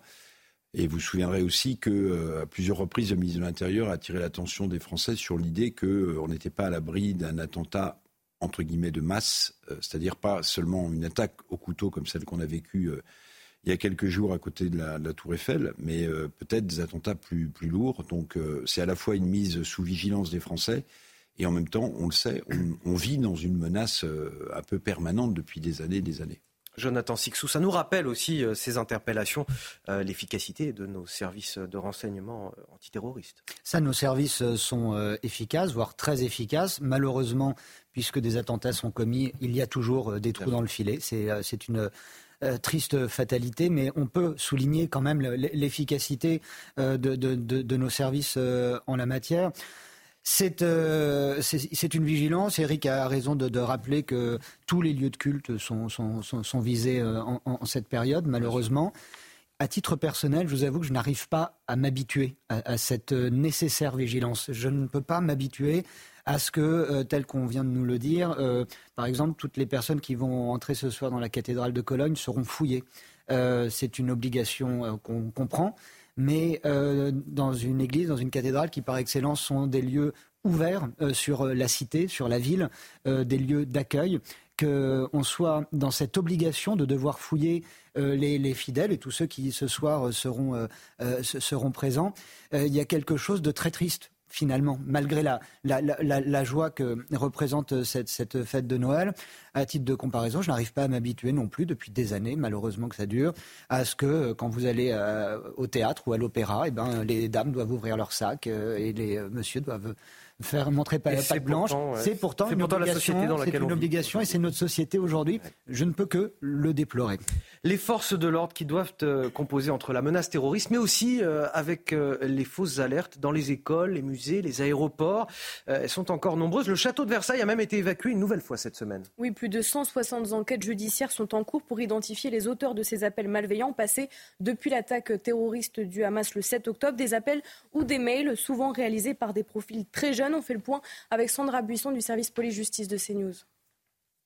164 enquêtes judiciaires sont actuellement en cours sur les alertes à la bombe survenues après les attentats en Israël et à Arras, chaque enquête pouvant regrouper plusieurs de ces alertes quand un auteur unique est suspecté. Au total, selon nos informations, une trentaine de poursuites ont déjà été engagées et les mises en cause sont majoritairement des mineurs ou de jeunes majeurs jusque-là inconnus de la justice. Leurs justifications sont désolantes, nous a confié une source proche du dossier. Aucun n'a agi en en réaction aux attentats. C'était un canular pour s'amuser, a concédé l'un de ces jeunes. Un mineur a lui reconnu qu'il voulait éviter un contrôle de mathématiques, quand un autre a dit qu'il a mis une connotation religieuse dans sa menace pour, je cite, lui donner du crédit. Des peines ont déjà été prononcées, 9 mois de prison ferme pour un majeur par exemple, ou encore 15 mois de prison avec sursis probatoire pour un mineur déjà connu des services. Certains répondront même de violence avec préméditation au vu du traumatisme psychologique engendré, infraction entraînant jusqu'à 3 ans de prison, voire davantage en fonction de l'ITT de la victime et des circonstances retenues. À cela s'ajoute l'indemnisation du préjudice subi par le musée, la gare ou encore l'aéroport. L'avocat du château de Versailles avait estimé cet automne le manque à gagner à 100 voire 150 000 euros à chaque évacuation. Jonathan Sixou, vous m'avez dit quelque chose euh, avec beaucoup de bon sens à l'instant. C'est sorti tout seul. J'ai dit quelle bande de crétins. Euh, c'est en parlant de, de, ces, de, ces jeunes ados qui, euh, qui commettent ces, hmm. ces qui, qui, passent ces coups de fil anonymes. En plus, ça représente quoi? Ça représente toute une génération qui n'a même pas conscience, qui n'a plus conscience ou qui ne peut avoir conscience de la portée de ses actes. Tout étant totalement dématérialisé, tout étant virtualisé, si vous voulez, d'une certaine façon. Et derrière, il faut que la sanction soit plus forte à leur égard? Je pense qu'il faudrait les responsabiliser. Si ça passe par une sanction, il faut les sanctionner. Pour Éric Revel, on va parler euh, politique à présent. Eric, euh, le gouvernement et tout particulièrement Elisabeth Borne, fragilisée par la loi immigration. Emmanuel Macron prépare un, bon coup de balai, peut-on lire ce matin dans le JDD. Pour certains ministres, c'est inéluctable. Gare à ceux qui ont manifesté ostensiblement leur opposition au texte de loi. Marine, la nécessité d'un remaniement ce matin est en tout cas soutenue par François Bayrou, proche du chef de l'État. Oui, le haut commissaire au plan et maire de Pau donne une interview au JDD ce matin. Selon lui, une nouvelle page s'ouvre. Il faut un élan nouveau, un renouvellement, dit-il. Mais avec quelle personnalité, quelle architecture gouvernementale semblable ou différente, la même ou plus resserrée, comme je le souhaite C'est au président de le décider. Fin de citation. Alors, Eric Revel, votre analyse euh, là-dessus m'intéresse particulièrement. Vous avez lu l'interview. Est-ce qu'Elisabeth Borne est sur la sellette ou, finalement n'est-elle pas le meilleur paratonnerre pour Emmanuel bah, Macron Bien sûr, parce qu'en réalité, en réalité, elle a fait le job que le président de la République lui demandait trouver une majorité, même si c'était un peu scabreux et compliqué, autour d'une loi aussi emblématique que la loi à l'immigration. C'est ce qu'elle a fait finalement. 149.3 Bah oui. Bah, donc finalement, c'est au moment peut-être où euh, elle répond le plus aux attentes du président de la République qu'elle serait mise sur la sellette. Alors je vais vous dire, François Bayrou est un vieux briscard politique. Et moi, je suis un vieux journaliste d'expérience politique. Je ne veux pas croire un seul instant que cette interview de François Bayrou, avec ce qu'il dit, euh, n'ait pas reçu euh, l'onction euh, de l'Élysée. Ça me paraît très compliqué. Donc ça veut dire qu'en fait, il y a un message très clair qui est, qui est fait passer là. Et surtout, bon, un remaniement, mais pourquoi faire? Vous pensez que c'est un remaniement qui va changer le, visage du pays, qui va apaiser les tensions? Non. Alors peut-être pas Elisabeth Borne, mais en tout cas, il y a des ministres alors, oui, qui se sont montrés un petit peu fondeurs il y a quelques jours. Sans doute, sans doute. On pense euh, euh, peut-être au ministre des Transports qui voulait quitter son, son, poste, à, la ministre de la Culture qui à un moment donné a dit retenez-moi où je fais un malheur. mais surtout, on sent que le pouvoir, le, pouvoir exécutif est un peu à court d'idées. Vous vous souvenez quand il a fallu tourner la, page de, la, loi sur les retraites, tellement décriée dans le pays. Loi sur les retraites, d'ailleurs, hein, vous savez, hein, qui dans un ou deux ans montrera qu'elle ne servait pas à grand-chose. Il faudra sans doute recommencer les choses. Qu'avait inventé le président de la République Il avait inventé les 100 jours. Vous voyez, il s'était pris pour Napoléon revenant de l'île d'Elbe. Il avait dit dans 100 jours, le pays sera apaisé et on va tourner ainsi euh, la loi sur la mise en place de la loi sur les retraites. Bon, 100 jours plus tard, vous trouvez que le pays est plus apaisé? Non. Donc en fait, on ne va pas refaire le coup des 100 jours, vous êtes d'accord? Donc il faut trouver un autre élément de langage, et il y a celui du remaniement euh, gouvernemental. Mais franchement, quel Français peut imaginer que ça va changer quoi que ce soit à son quotidien, à part voir de nouvelles têtes, euh, disparaître des anciennes têtes dont on connaît souvent même pas les noms, les prénoms et les fonctions d'ailleurs entre nous? Donc bon, François Bayrou, euh, c'est un politique madré. Il a été l'éphémère ministre des Affaires étrangères, vous vous en souvenez, avant de tomber sur l'affaire euh, des assistants euh, européens. Bon, tout ça pour ça. Moi, je suis, moi, je suis pas certain, si vous voulez, que euh, la veille de Noël, les Français soient très réceptifs à, ce genre d'argument. Il a été ministre de la Justice. De la Justice, pardon, voilà, la justice, Jonathan pardon, de le, le précisait. Le gouvernement qui a donc été mis en difficulté par la loi immigration, une loi qui de surcroît n'est pas véritablement à la hauteur des attentes des Français. Oui, en tout cas, à en croire les enquêtes d'opinion, la nouvelle loi immigration n'aborde pas tous les sujets souhaités. On fait un tour d'horizon des angles morts de la loi avec Thomas Bonnet. Bien que majoritairement soutenue dans l'opinion, la loi immigration ne répond pas à toutes les attentes des Français. Selon un sondage CSA pour CNews, Europe 1 et le JDD en date du 17 décembre dernier, 67% des personnes interrogées voudraient faire primer le droit français sur le droit européen, notamment en ce qui concerne les expulsions. Rien dans la loi ne prévoit un tel dispositif. En fait, il faudrait réviser la Constitution par le biais d'un référendum. C'est ce que prônent par exemple les Républicains ou encore le Rassemblement national. Dans le même sondage, 71% des Français interrogés voudraient la rupture de l'accord franco-algérien. Un accord signé en décembre 1968 et qui offre un régime spécial pour les ressortissants algériens, ce qui les exclut de fait d'un certain nombre des mesures de la loi immigration. Alors le gouvernement n'exclut pas totalement la renégociation de cet accord, mais pas par la loi, plutôt par le biais des échanges bilatéraux entre le président de la République et son homologue algérien. Dans la loi non plus, rien sur euh, l'externalisation des demandeurs d'asile. C'est ce que prônent des pays comme le Danemark, par exemple. Eh bien, ce n'apparaît pas euh, dans le projet de loi immigration. Rien non plus sur la question des mineurs euh, isolés. En ce qui concerne les autres mesures, qui pour certaines sont là aussi plébiscitées par une majorité de Français, notons que certaines d'entre elles pourraient être retoquées par le Conseil constitutionnel. Avant d'interroger Jonathan Sixou sur cette loi immigration, le rappel des titres à 8h15, Marine Sabourin.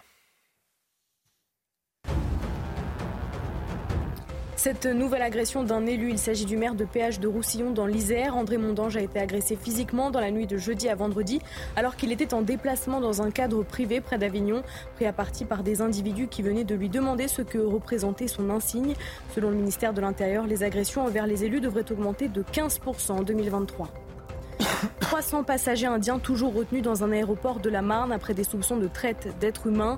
L'avion immobilisé devait relier Dubaï au Nicaragua. Des audiences devant un juge des libertés et de la détention doivent débuter à 9h pour maintenir les passagers ou non dans la zone d'attente de l'aéroport. Deux gardes d'avion ont été prolongées hier soir. Et puis à Londres, un homme soupçonné d'avoir euh, emporté en courant un panneau stop sur lequel figurait une œuvre revendiquée par l'artiste Banksy a été arrêté. L'œuvre représente trois aéronefs qui semblent être des drones de combat. Quelques minutes après son installation, un homme avait été euh, filmé par des témoins en train de démonter l'œuvre. Il est toujours en garde à vue et une enquête a été ouverte. Nous évoquions avec notre journaliste politique Thomas Bonnet les angles morts de cette loi immigration. Jonathan Sixou, si vous en aviez un, vous à retenir bah, En fait, j'en retiens plusieurs d'angles morts. Et euh, ce que euh, Thomas Bonnet a, relevé sont des points euh, très justes, notamment les accords avec l'Algérie qui ne seront absolument pas renégociés. Et là où il y a un point qui va sûrement faire du bruit, c'est un point qui en contient plusieurs, ce sont ces, fameux, euh, ces fameuses mesures qui sont, plus, qui sont nombreuses, euh, qui risquent euh, vraisemblablement d'être retoquées. Ces fameux points auxquels les Français sont attachés, ils le montrent étude après étude d'opinion, et pourtant, même l'exécutif... Et vous pressentez déjà que cette loi va être... Eh ben, le texte actuel va être va être en grande partie, comment dire, amaigri de, sa substance, un peu vidé de sa substance, parce que là où on marche la tête, c'est que l'exécutif euh, propose un texte tout en disant qu'en même temps, il est euh, anticonstitutionnel et qu'il y a plein de mesures euh, qui ne peuvent absolument pas entrer dans la loi. Il y a comme sujet auquel les Français ont montré qu'ils étaient attachés, je pense notamment au, délit de, séjour irrégulier, je pense notamment à la fin de l'automaticité du, droit du sol, par exemple. Autant de, de mesures qui, pour beaucoup de gens, paraissent des mesures de bon sens ou des mesures nécessaires vu le contexte et le, climat euh, actuel. En ce qui concerne le référendum, de vous à moi, j'y crois vraiment pas. Je ne vois pas comment euh, Emmanuel Macron aurait le courage politique de se lancer dans une telle aventure qui pourrait se retourner contre lui. Euh, le problème, comme le disait aussi Eric tout à l'heure, de, la Macronie en général et du président de la République en particulier, me semble-t-il, ben, c'est de retrouver du souffle. On va rentrer dans une septième année de, mandat à la tête de, à la tête de l'État. Quel est le cap?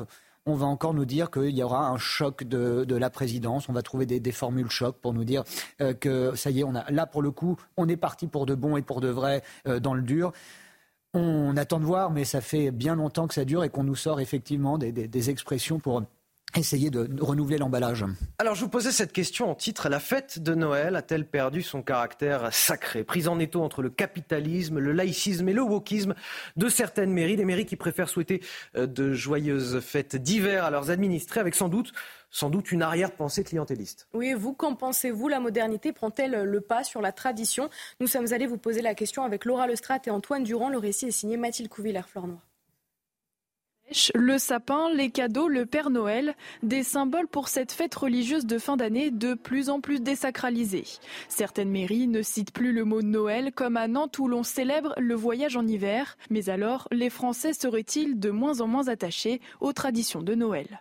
C'est vrai que c'est important de respecter les traditions. On y revient tous les ans, ça nous donne des repères et ça fait du bien. Euh, j'en ai presque oublié le côté euh, religieux. Pour moi, c'est vraiment un moment, euh, comme je l'ai dit, où voilà, on se retrouve en famille. Je pense que ça se perd un peu tout ce qui est religion, etc. Donc c'est devenu juste une occasion de se retrouver en famille. Ce phénomène de désacralisation est avant tout le résultat de la modernité de notre société, selon cet historien. Il faut bien comprendre qu'aujourd'hui, Noël est pris en étau entre deux phénomènes qui sont tous les deux issus de la modernité, c'est-à-dire le premier, le capitalisme, qui transforme Noël en une fête euh, marchande, et puis l'autre, euh, l'autre danger euh, qui menace Noël aujourd'hui, c'est le laïcisme. Pourtant, selon ce professeur, chez les 18-35 ans, le sacré redevient important. De plus en plus, les jeunes générations retrouvent le sens du sacré. Il y a euh, une espèce d'enracinement dans la tradition qui est en train de se revivre chez ces jeunes générations. Voilà, donc le, cas de Noël en sera une des manifestations. Selon un récent sondage IFOP, seulement 4 Français sur 10 déclarent installer une crèche chez eux à l'approche de Noël. Éric Revel, qu'est-ce qui désacralise Noël aujourd'hui? Et je dirais même qui est-ce qui désacralise Noël aujourd'hui? Pardonnez-moi, mais lorsque l'historien qu'on vient d'entendre parler, M. Lemoyle, je crois, euh, dit que le Noël euh, chrétien est pris entre le capitalisme et le laïcisme, pardon, mais euh, la première mâchoire de l'étau n'est pas nouvelle. Que, que, Noël soit devenu une fête marchande, oui. Ça fait longtemps. Si je recevais des cadeaux de mes parents, et une fois que j'ai moins cru au Père Noël, je me doutais bien qu'il y avait un rapport marchand dans tout ça. Non, ce qui menace euh, le côté euh, sacré de Noël, c'est bien le laïcisme, ou en tout cas euh, ce que j'appelle le wokisme. C'est-à-dire qu'il y a quand même une montée, il y a quand même une remise en cause des racines d'un pays comme le nôtre qui est une évidence. Bon, alors, est-ce qu'il faut désespérer de la situation dans laquelle on est? Moi, je ne pense pas, parce que un peuple sans racines, c'est un peuple qui n'existe plus en réalité la, République euh, est laïque, mais la France est chrétienne, disait De Gaulle. Donc si on veut continuer euh, à exister en tant que nation, euh, faire commun, faire nation, c'est pas seulement avoir des, des valeurs, j'allais dire, identitaires communes, c'est aussi avoir des racines communes. Et pardonnez-moi, mais dans le, dans, le, dans le roman historique de, de la France, certains considèrent que l'histoire de France commence à la Révolution. Euh, d'autres, dont je fais partie, considèrent que euh, l'histoire de France commence au baptême de Clovis. C'est donc très différent. Qu'on soit croyant ou pas, d'ailleurs. Mais si on veut continuer à exister en tant que nation, si on coupe ces racines-là, alors en réalité, ce qui est en train de nous arriver va s'accélérer de plus en plus. Puis je disais dans le journal du dimanche euh, tout à l'heure ce, très beau reportage sur Bethléem, avec ce, je crois que c'est un pasteur, Munter Issa, qui dit et c'est important aussi d'avoir cette souffrance en tête qui dit si Jésus-Christ naissait aujourd'hui, il, naîtrait dans les décombres de Gaza. Euh, parce que chrétien, c'est aussi reconnaître la souffrance de tous. C'est aussi cela. Euh, donc je pense qu'il faut au contraire sacraliser ces racines-là, qu'on soit croyant ou pas. Euh, moi, j'ai une crèche chez moi. J'ai une crèche, euh, ma femme achète des santons tous les ans, alors ça peut paraître complètement euh, réactionnaire, mais ça fait partie de cette ambiance de Noël. Découvrir que Noël est une fête entre guillemets capitaliste, pardonnez-moi, mais c'est découvrir euh, l'eau tiède. En revanche, la montée du wokisme et du laïcisme est un vrai sujet. Une réaction pour finir en quelques secondes, Jonathan. En quelques secondes, il y a la montée du wokisme, mais et Michel Maffezoli a parfaitement raison. Il y a également, parallèlement à ça, en réaction, une montée euh, également d'une nouvelle génération euh, de, croyants, de fidèles, euh, qui, qui repeuplent les, églises, si je puis dire. C'est vrai que le capitalisme s'est emparé depuis fort longtemps de, Noël. Le Père Noël, la figure du Père Noël est une invention publicitaire de Coca-Cola. Le Père Noël, Coca était vert d'ailleurs à l'origine et pas rouge. Et on a toujours fait des cadeaux à Noël. Euh, un petit rappel historique aussi, jusqu'à la Révolution française, euh, la cour de France et principalement le, roi et la reine offraient toute leur garde-robe aux pauvres euh, pour leur fête, pour les, fêtes de Noël, et ce chaque année. C'est un, très beau symbole de, générosité et de partage, par exemple. Allez, on marque une courte pause. On revient dans un instant. On évoquera euh, toujours les fêtes de Noël, bien évidemment. Euh, et puis, dans ce contexte, l'agression d'un enseignant en Corse, justement, euh, par un parent d'élève qui ne souhaitait pas que, que sa fille participe à une fête de Noël au sein de sa classe. On y revient juste après la pause. À tout de suite.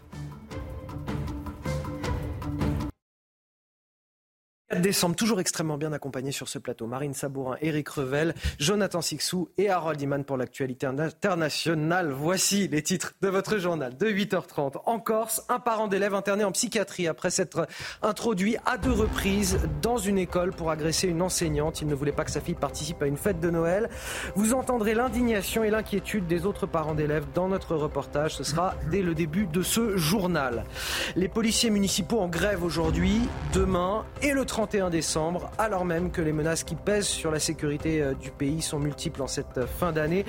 La raison, vous l'entendrez, une annonce d'Elisabeth Borne qui a mis le feu aux poudres. Les explications à suivre dans ce journal. Les États-Unis sont-ils en proie à une forme d'obscurantisme moyenâgeux? Plus de 3000 références de livres ont, été interdits, retirés des établissements publics. Cela n'était jamais arrivé en 20 ans. Chaque bord politique s'insurge contre les thématiques abordées dans ces ouvrages. Nous serons sur place avec notre correspondante Elisabeth Guédel. Et donc encore un professeur menacé. Cela s'est passé cette fois en Corse, à, Luciana, près de Bastia. Un parent d'élève s'est introduit cette semaine à plusieurs reprises dans l'établissement. Il a agressé verbalement une enseignante. Le motif, une fête de Noël organisée au sein de l'établissement juste avant les vacances. Oui, le père refusait que sa fille y participe. L'auteur présumé a finalement été interpellé, hospitalisé dans un établissement psychiatrique. Reportage de notre correspondante en Corse, Christine Aloudi. Le récit d'Audrey Berthaud. En 48 heures, un père de famille a menacé à trois reprises l'enseignante de sa fille. En cause, les festivités prévues par l'équipe pédagogique dans le cadre des fêtes de Noël. L'homme ne voulait pas que sa fille y assiste. Elle n'avait pourtant pas mis les pieds à l'école depuis trois jours. Les parents et les élèves sont toujours sous le choc. Moi, je trouve ça inacceptable. Mes enfants ont été euh, choqués. Euh, voilà, ils ont été confinés, du coup. Mon fils, euh, c'est clair qu'il est traumatisé. moi, il m'a demandé si il était en danger hier matin pour venir à l'école. Je lui ai dit, mais non, Baptiste, tu n'y risques rien. L'école, ils sont là pour te protéger. L'homme a été interpellé puis placé en hôpital psychiatrique. Pour les parents d'élèves, l'inquiétude persiste, en particulier pour la rentrée scolaire. Bon, il va être relâché, euh, pas emprisonné. Euh, on ne sait pas s'il peut revenir à tout moment. Est-ce que euh, cette fois-ci, alors ok, il a agressé verbalement, mais est-ce que cette fois-ci, il va pas plutôt agresser physiquement? Nos enfants sont en insécurité totale. La directrice de l'établissement a porté plainte auprès de la gendarmerie. Alors évidemment, on n'a pas tous les ressorts de cette affaire. On voit que l'homme a été interné en, psychiatrie, qu'il contestait euh, la fête de Noël. Euh, ce que l'on remarque surtout à travers les réactions des parents, c'est que la sécurité, euh, qu'il s'agisse des professeurs ou celle de nos enfants, n'est manifestement toujours pas assurée dans nos écoles. Ben, c'est plus que délicat. C'est quoi assurer la, sécurité dans une école en plus, indépendamment de la, grille d'entrée pour une sécurité traditionnelle, dirais-je? Euh, on, on, ne peut pas présager de la violence, de l'hyperviolence, de l'agressivité de, de, de, parents. Il faudrait quoi de, Inventer des parloirs pour euh, que les mais échanges entre Une question et... se pose, celle de bunkériser nos écoles. On l'évoque régulièrement sur nos plateaux. Et elles le sont d'une certaine façon avec les mesures antiterroristes, avec des barrières qui sont ajoutées mmh. sur les trottoirs, etc. Là, on a affaire en l'occurrence à vraisemblablement un déséquilibré mental, mais ça, ça, si vous voulez, c'est un climat général finalement. Peut-être que cet homme, dans un autre climat, je ne connais pas le dossier de, médical évidemment de cet individu, mais peut-être que dans un autre climat euh, euh, de société, il ne serait pas allé jusque, jusque là. Euh, il y a, on le voit dans, dans ce domaine-là, comme malheureusement dans d'autres, des freins, des barrages, des retenues qui ont sauté et euh, malheureusement beaucoup de gens qui n'ont pas forcément, euh, dans la majorité des cas d'ailleurs, des problèmes euh, psychologiques passent à l'acte. et j'espère que l'on ne va pas être amené à bunkériser, comme vous dites, nos établissements scolaires. Et Eric Revel, quel sacerdoce aujourd'hui d'être enseignant? Oui, vous avez raison. Alors moi, j'ai une double pensée. J'ai une pensée pour les enseignants voilà, qui font un métier difficile. il y a de moins en moins de gens d'ailleurs qui veulent devenir enseignants à la fois pour des raisons de salaire, mais aussi pour des raisons, euh, celles qu'on évoque là. Donc une pensée pour eux qui font un métier difficile, essentiel, euh, et en même temps euh, de plus en plus menacé. Et puis aussi, pardonnez-moi, mais pour le personnel psychiatrique de nos hôpitaux, parce que là aussi, voilà un secteur dans l'hôpital public qui est déjà extrêmement malade, un secteur à d'un secteur hein. qui est l'un des parents les plus pauvres. Donc je, je, ne dis pas que j'en sais rien, il faut être prudent sur ce genre de, de faits, on verra. D'ailleurs, souvent, on n'en parle plus après. Hein. vous avez remarqué, c'est-à-dire qu'on ne sait plus s'il euh, y a eu un problème psychiatrique, s'il y a eu une vengeance personnelle, s'il y a eu une radicalisation. Souvent, on passe à autre chose, mais on passe à autre chose parce que malheureusement, d'autres faits d'actualité nous obligent à passer à autre chose. Mais j'aimerais aussi avoir une pensée pour ceux qui exercent dans le secteur psychiatrique en France, dans un hôpital qui est quand même euh, en déshérence et en décrépitude. Il y a ce secteur-là précisément euh, qui manque de moyens et qui n'arrive plus à, faire son travail. C'est là aussi, je pense, euh, la reconnaissance d'une fragilité incroyable de la société française. C'est-à-dire qu'il y a euh, tout ce qu'on dit sur les fractures sociales et économiques dans ce pays, mais quand, une société n'arrive plus à soigner ceux qui dérapent mentalement, si tant est que ce soit le cas là, ben, on est devant une société euh, qui euh, qui a devant elle un grand vide, me semble-t-il.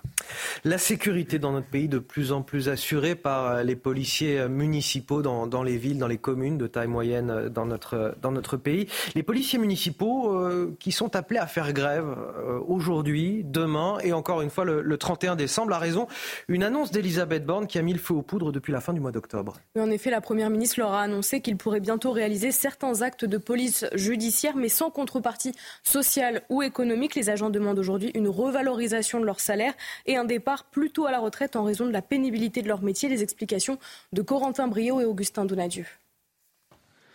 La fin d'année, pas forcément signe de fête pour les policiers municipaux. Le 26 octobre dernier, Elisabeth Borne déclarait vouloir faire évoluer leur rôle. Il est indispensable de reconnaître leur rôle et de donner le moyen d'agir et la possibilité aux polices municipales d'accomplir certains actes de police judiciaire. Problème, la reconnaissance ne serait pas à la hauteur et plusieurs points de discorde sont apparus, notamment au sujet de la prime indemnité spéciale des policiers municipaux.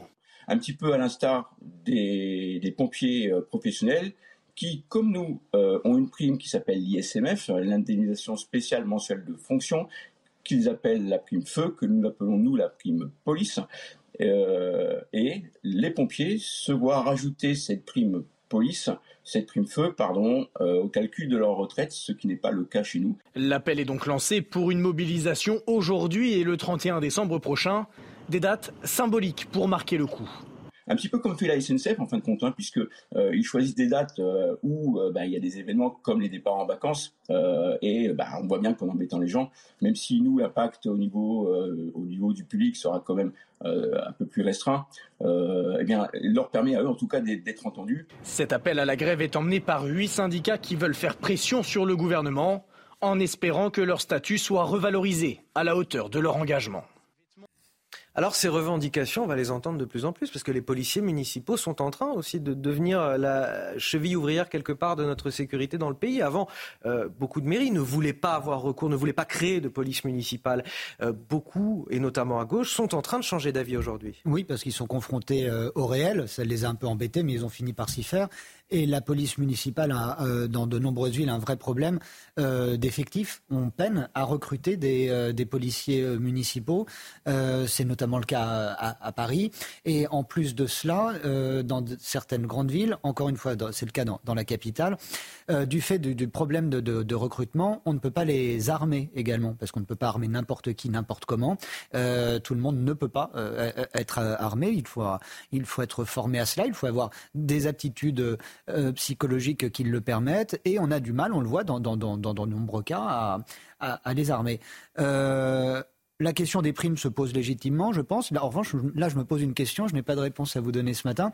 Euh, s'ils vont assurer leur service ou pas? Est-ce qu'ils vont faire grève à la façon des médecins qui, qui sont en grève mais qui assurent le, service public dont ils ont la charge?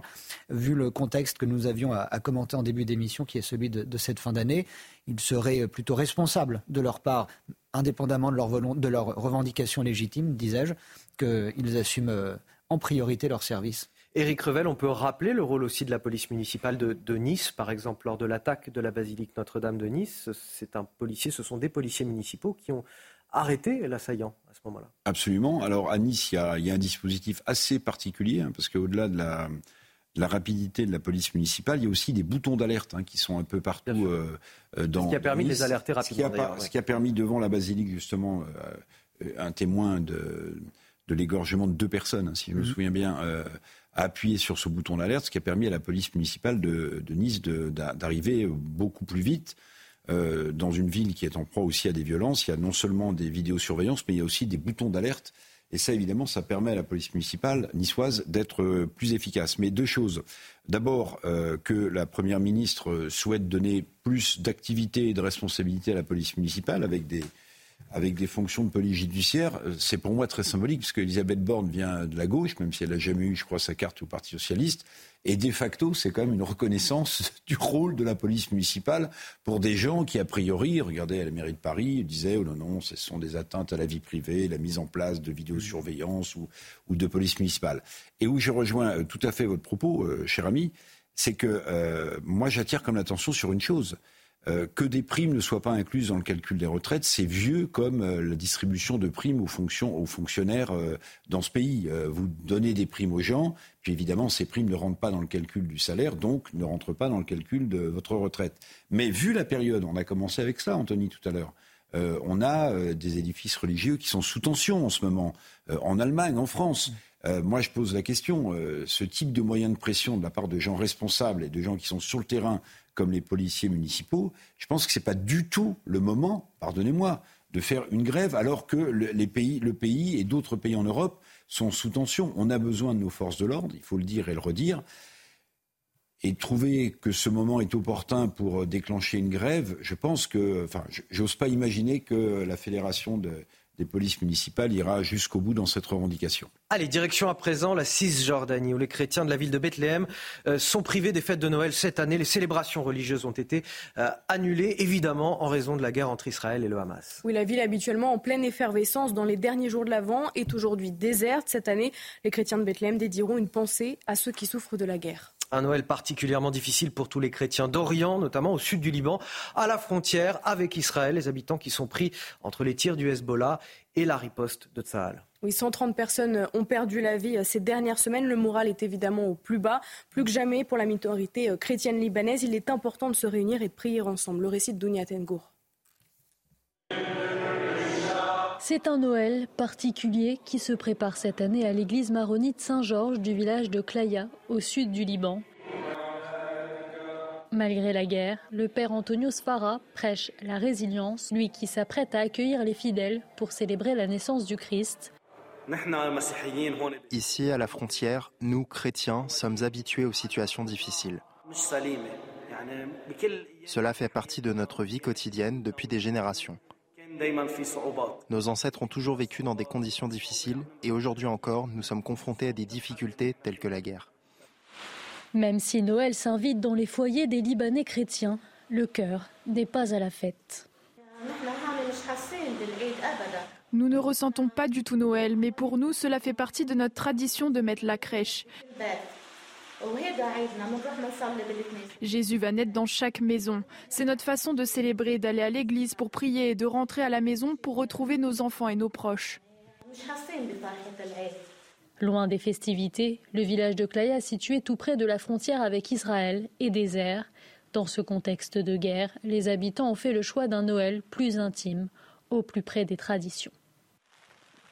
Harold Iman avec nous sur ce plateau. On apprend par ailleurs qu'un incident diplomatique a émaillé la cérémonie de Noël organisée euh, comme chaque année par le président de l'État d'Israël. Absolument. Le président a reçu euh, le 21 euh, le patriarche latin et le patriarche orthodoxe et d'autres dignitaires ecclésiastiques pour prononcer ses vœux de Noël.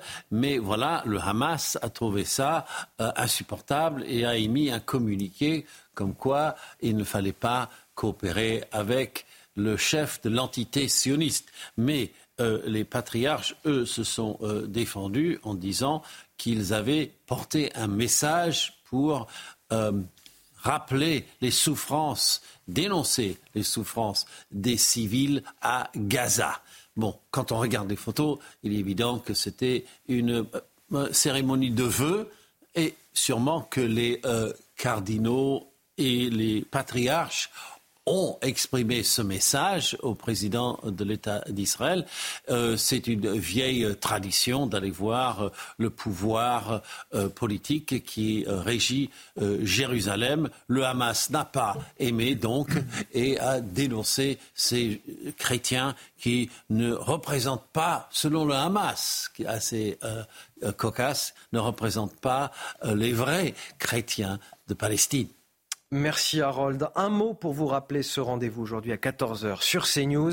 Émission spéciale d'enquête d'esprit présentée par euh, Émeric Pourbet, une émission dédiée au pape François et notamment son voyage à Marseille. C'était en, septembre dernier. 8h45 tout pile sur CNews. Le rappel de l'actualité, Marine Sabourin. L'armée israélienne annonce la mort de 5 de ses soldats dans la bande de Gaza. Ces morts portent à 152 le nombre de soldats israéliens tués depuis le début de l'offensive terrestre menée par Israël. 200 Palestiniens auraient été tués ces dernières 24 heures selon le Hamas. L'Allemagne en alerte. Un avis de danger a été émis pour la Saint-Sylvestre concernant la cathédrale de Cologne. La police a effectué plusieurs rondes hier soir. Aujourd'hui, tous les visiteurs seront soumis à un contrôle avant d'y entrer. Selon la presse allemande, des messes de Noël à Cologne, mais aussi à Vienne et à Madrid pourraient être la cible de terroristes. Et puis direction le zoo de Beauval où les animaux fêtent eux aussi Noël avec un peu d'avance.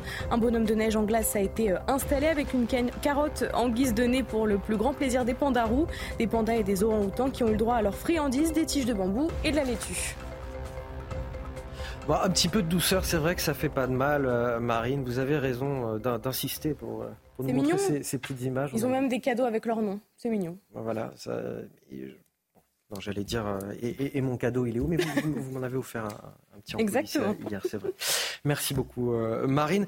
Euh, on va partir aux États-Unis à présent, confronté à une vague de censure littéraire. Plus de 3000 références de livres ont été interdites et retirées des milieux scolaires, universitaires et des bibliothèques publiques à travers une quarantaine d'États. Certains ouvrages sont attaqués par la droite conservatrice, d'autres par la gauche wokiste, adepte de la cancel culture. Oui, résultat, le phénomène de censure est en hausse de 33% par rapport à l'année précédente, selon l'organisation PNAM c'est du jamais vu depuis 20 ans. Le décryptage de notre correspondante à New York, Elisabeth Guedel.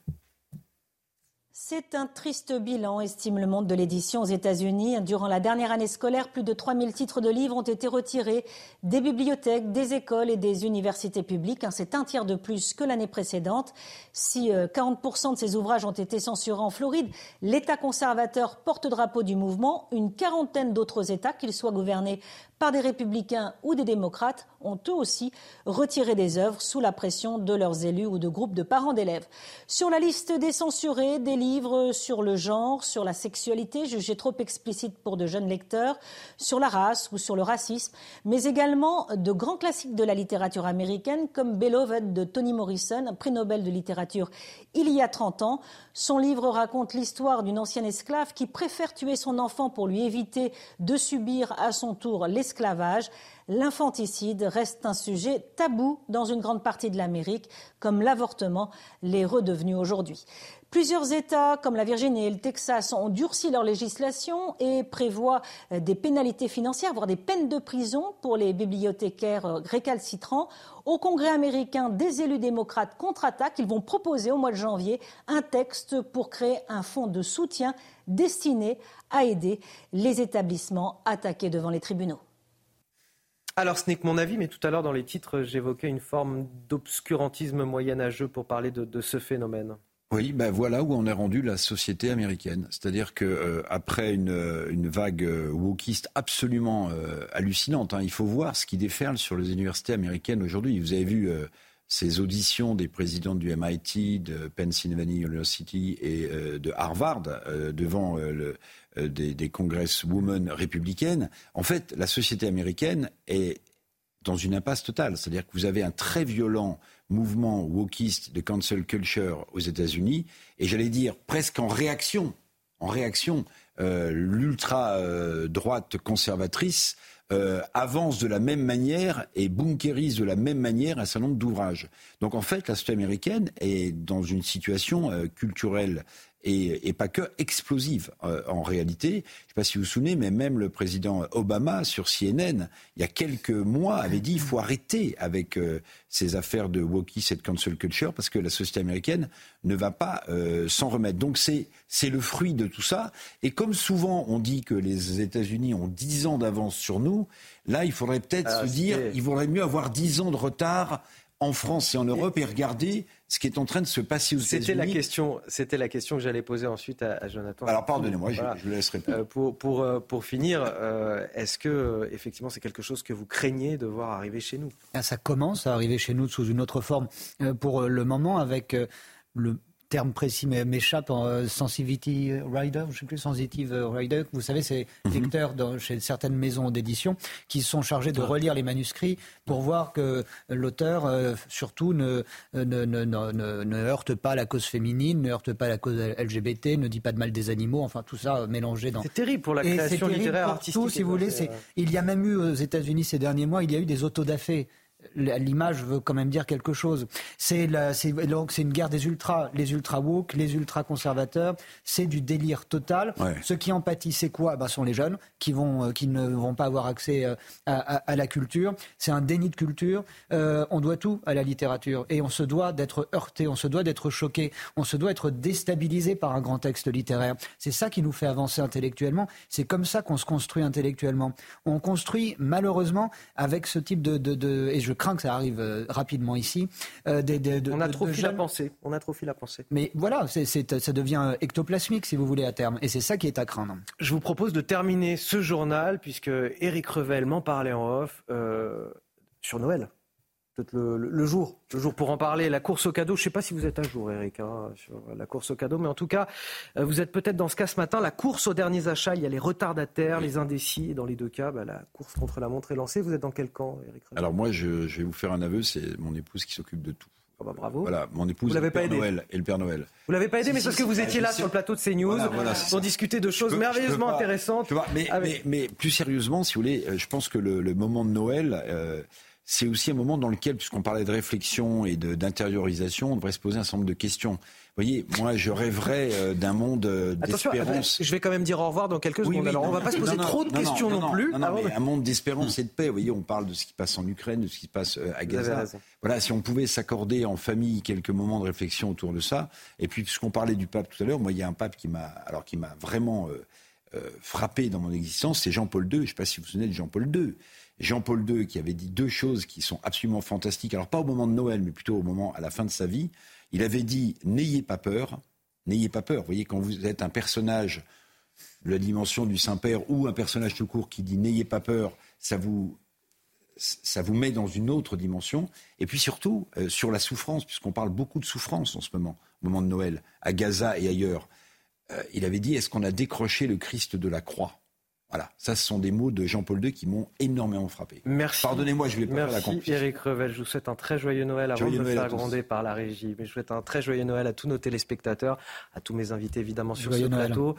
Euh, Marine, on se retrouve, euh, on se retrouve à partir de janvier euh, pour la matinale week-end bien évidemment, mais on se retrouve aussi en, en, matinale demain matin à partir de 5h55.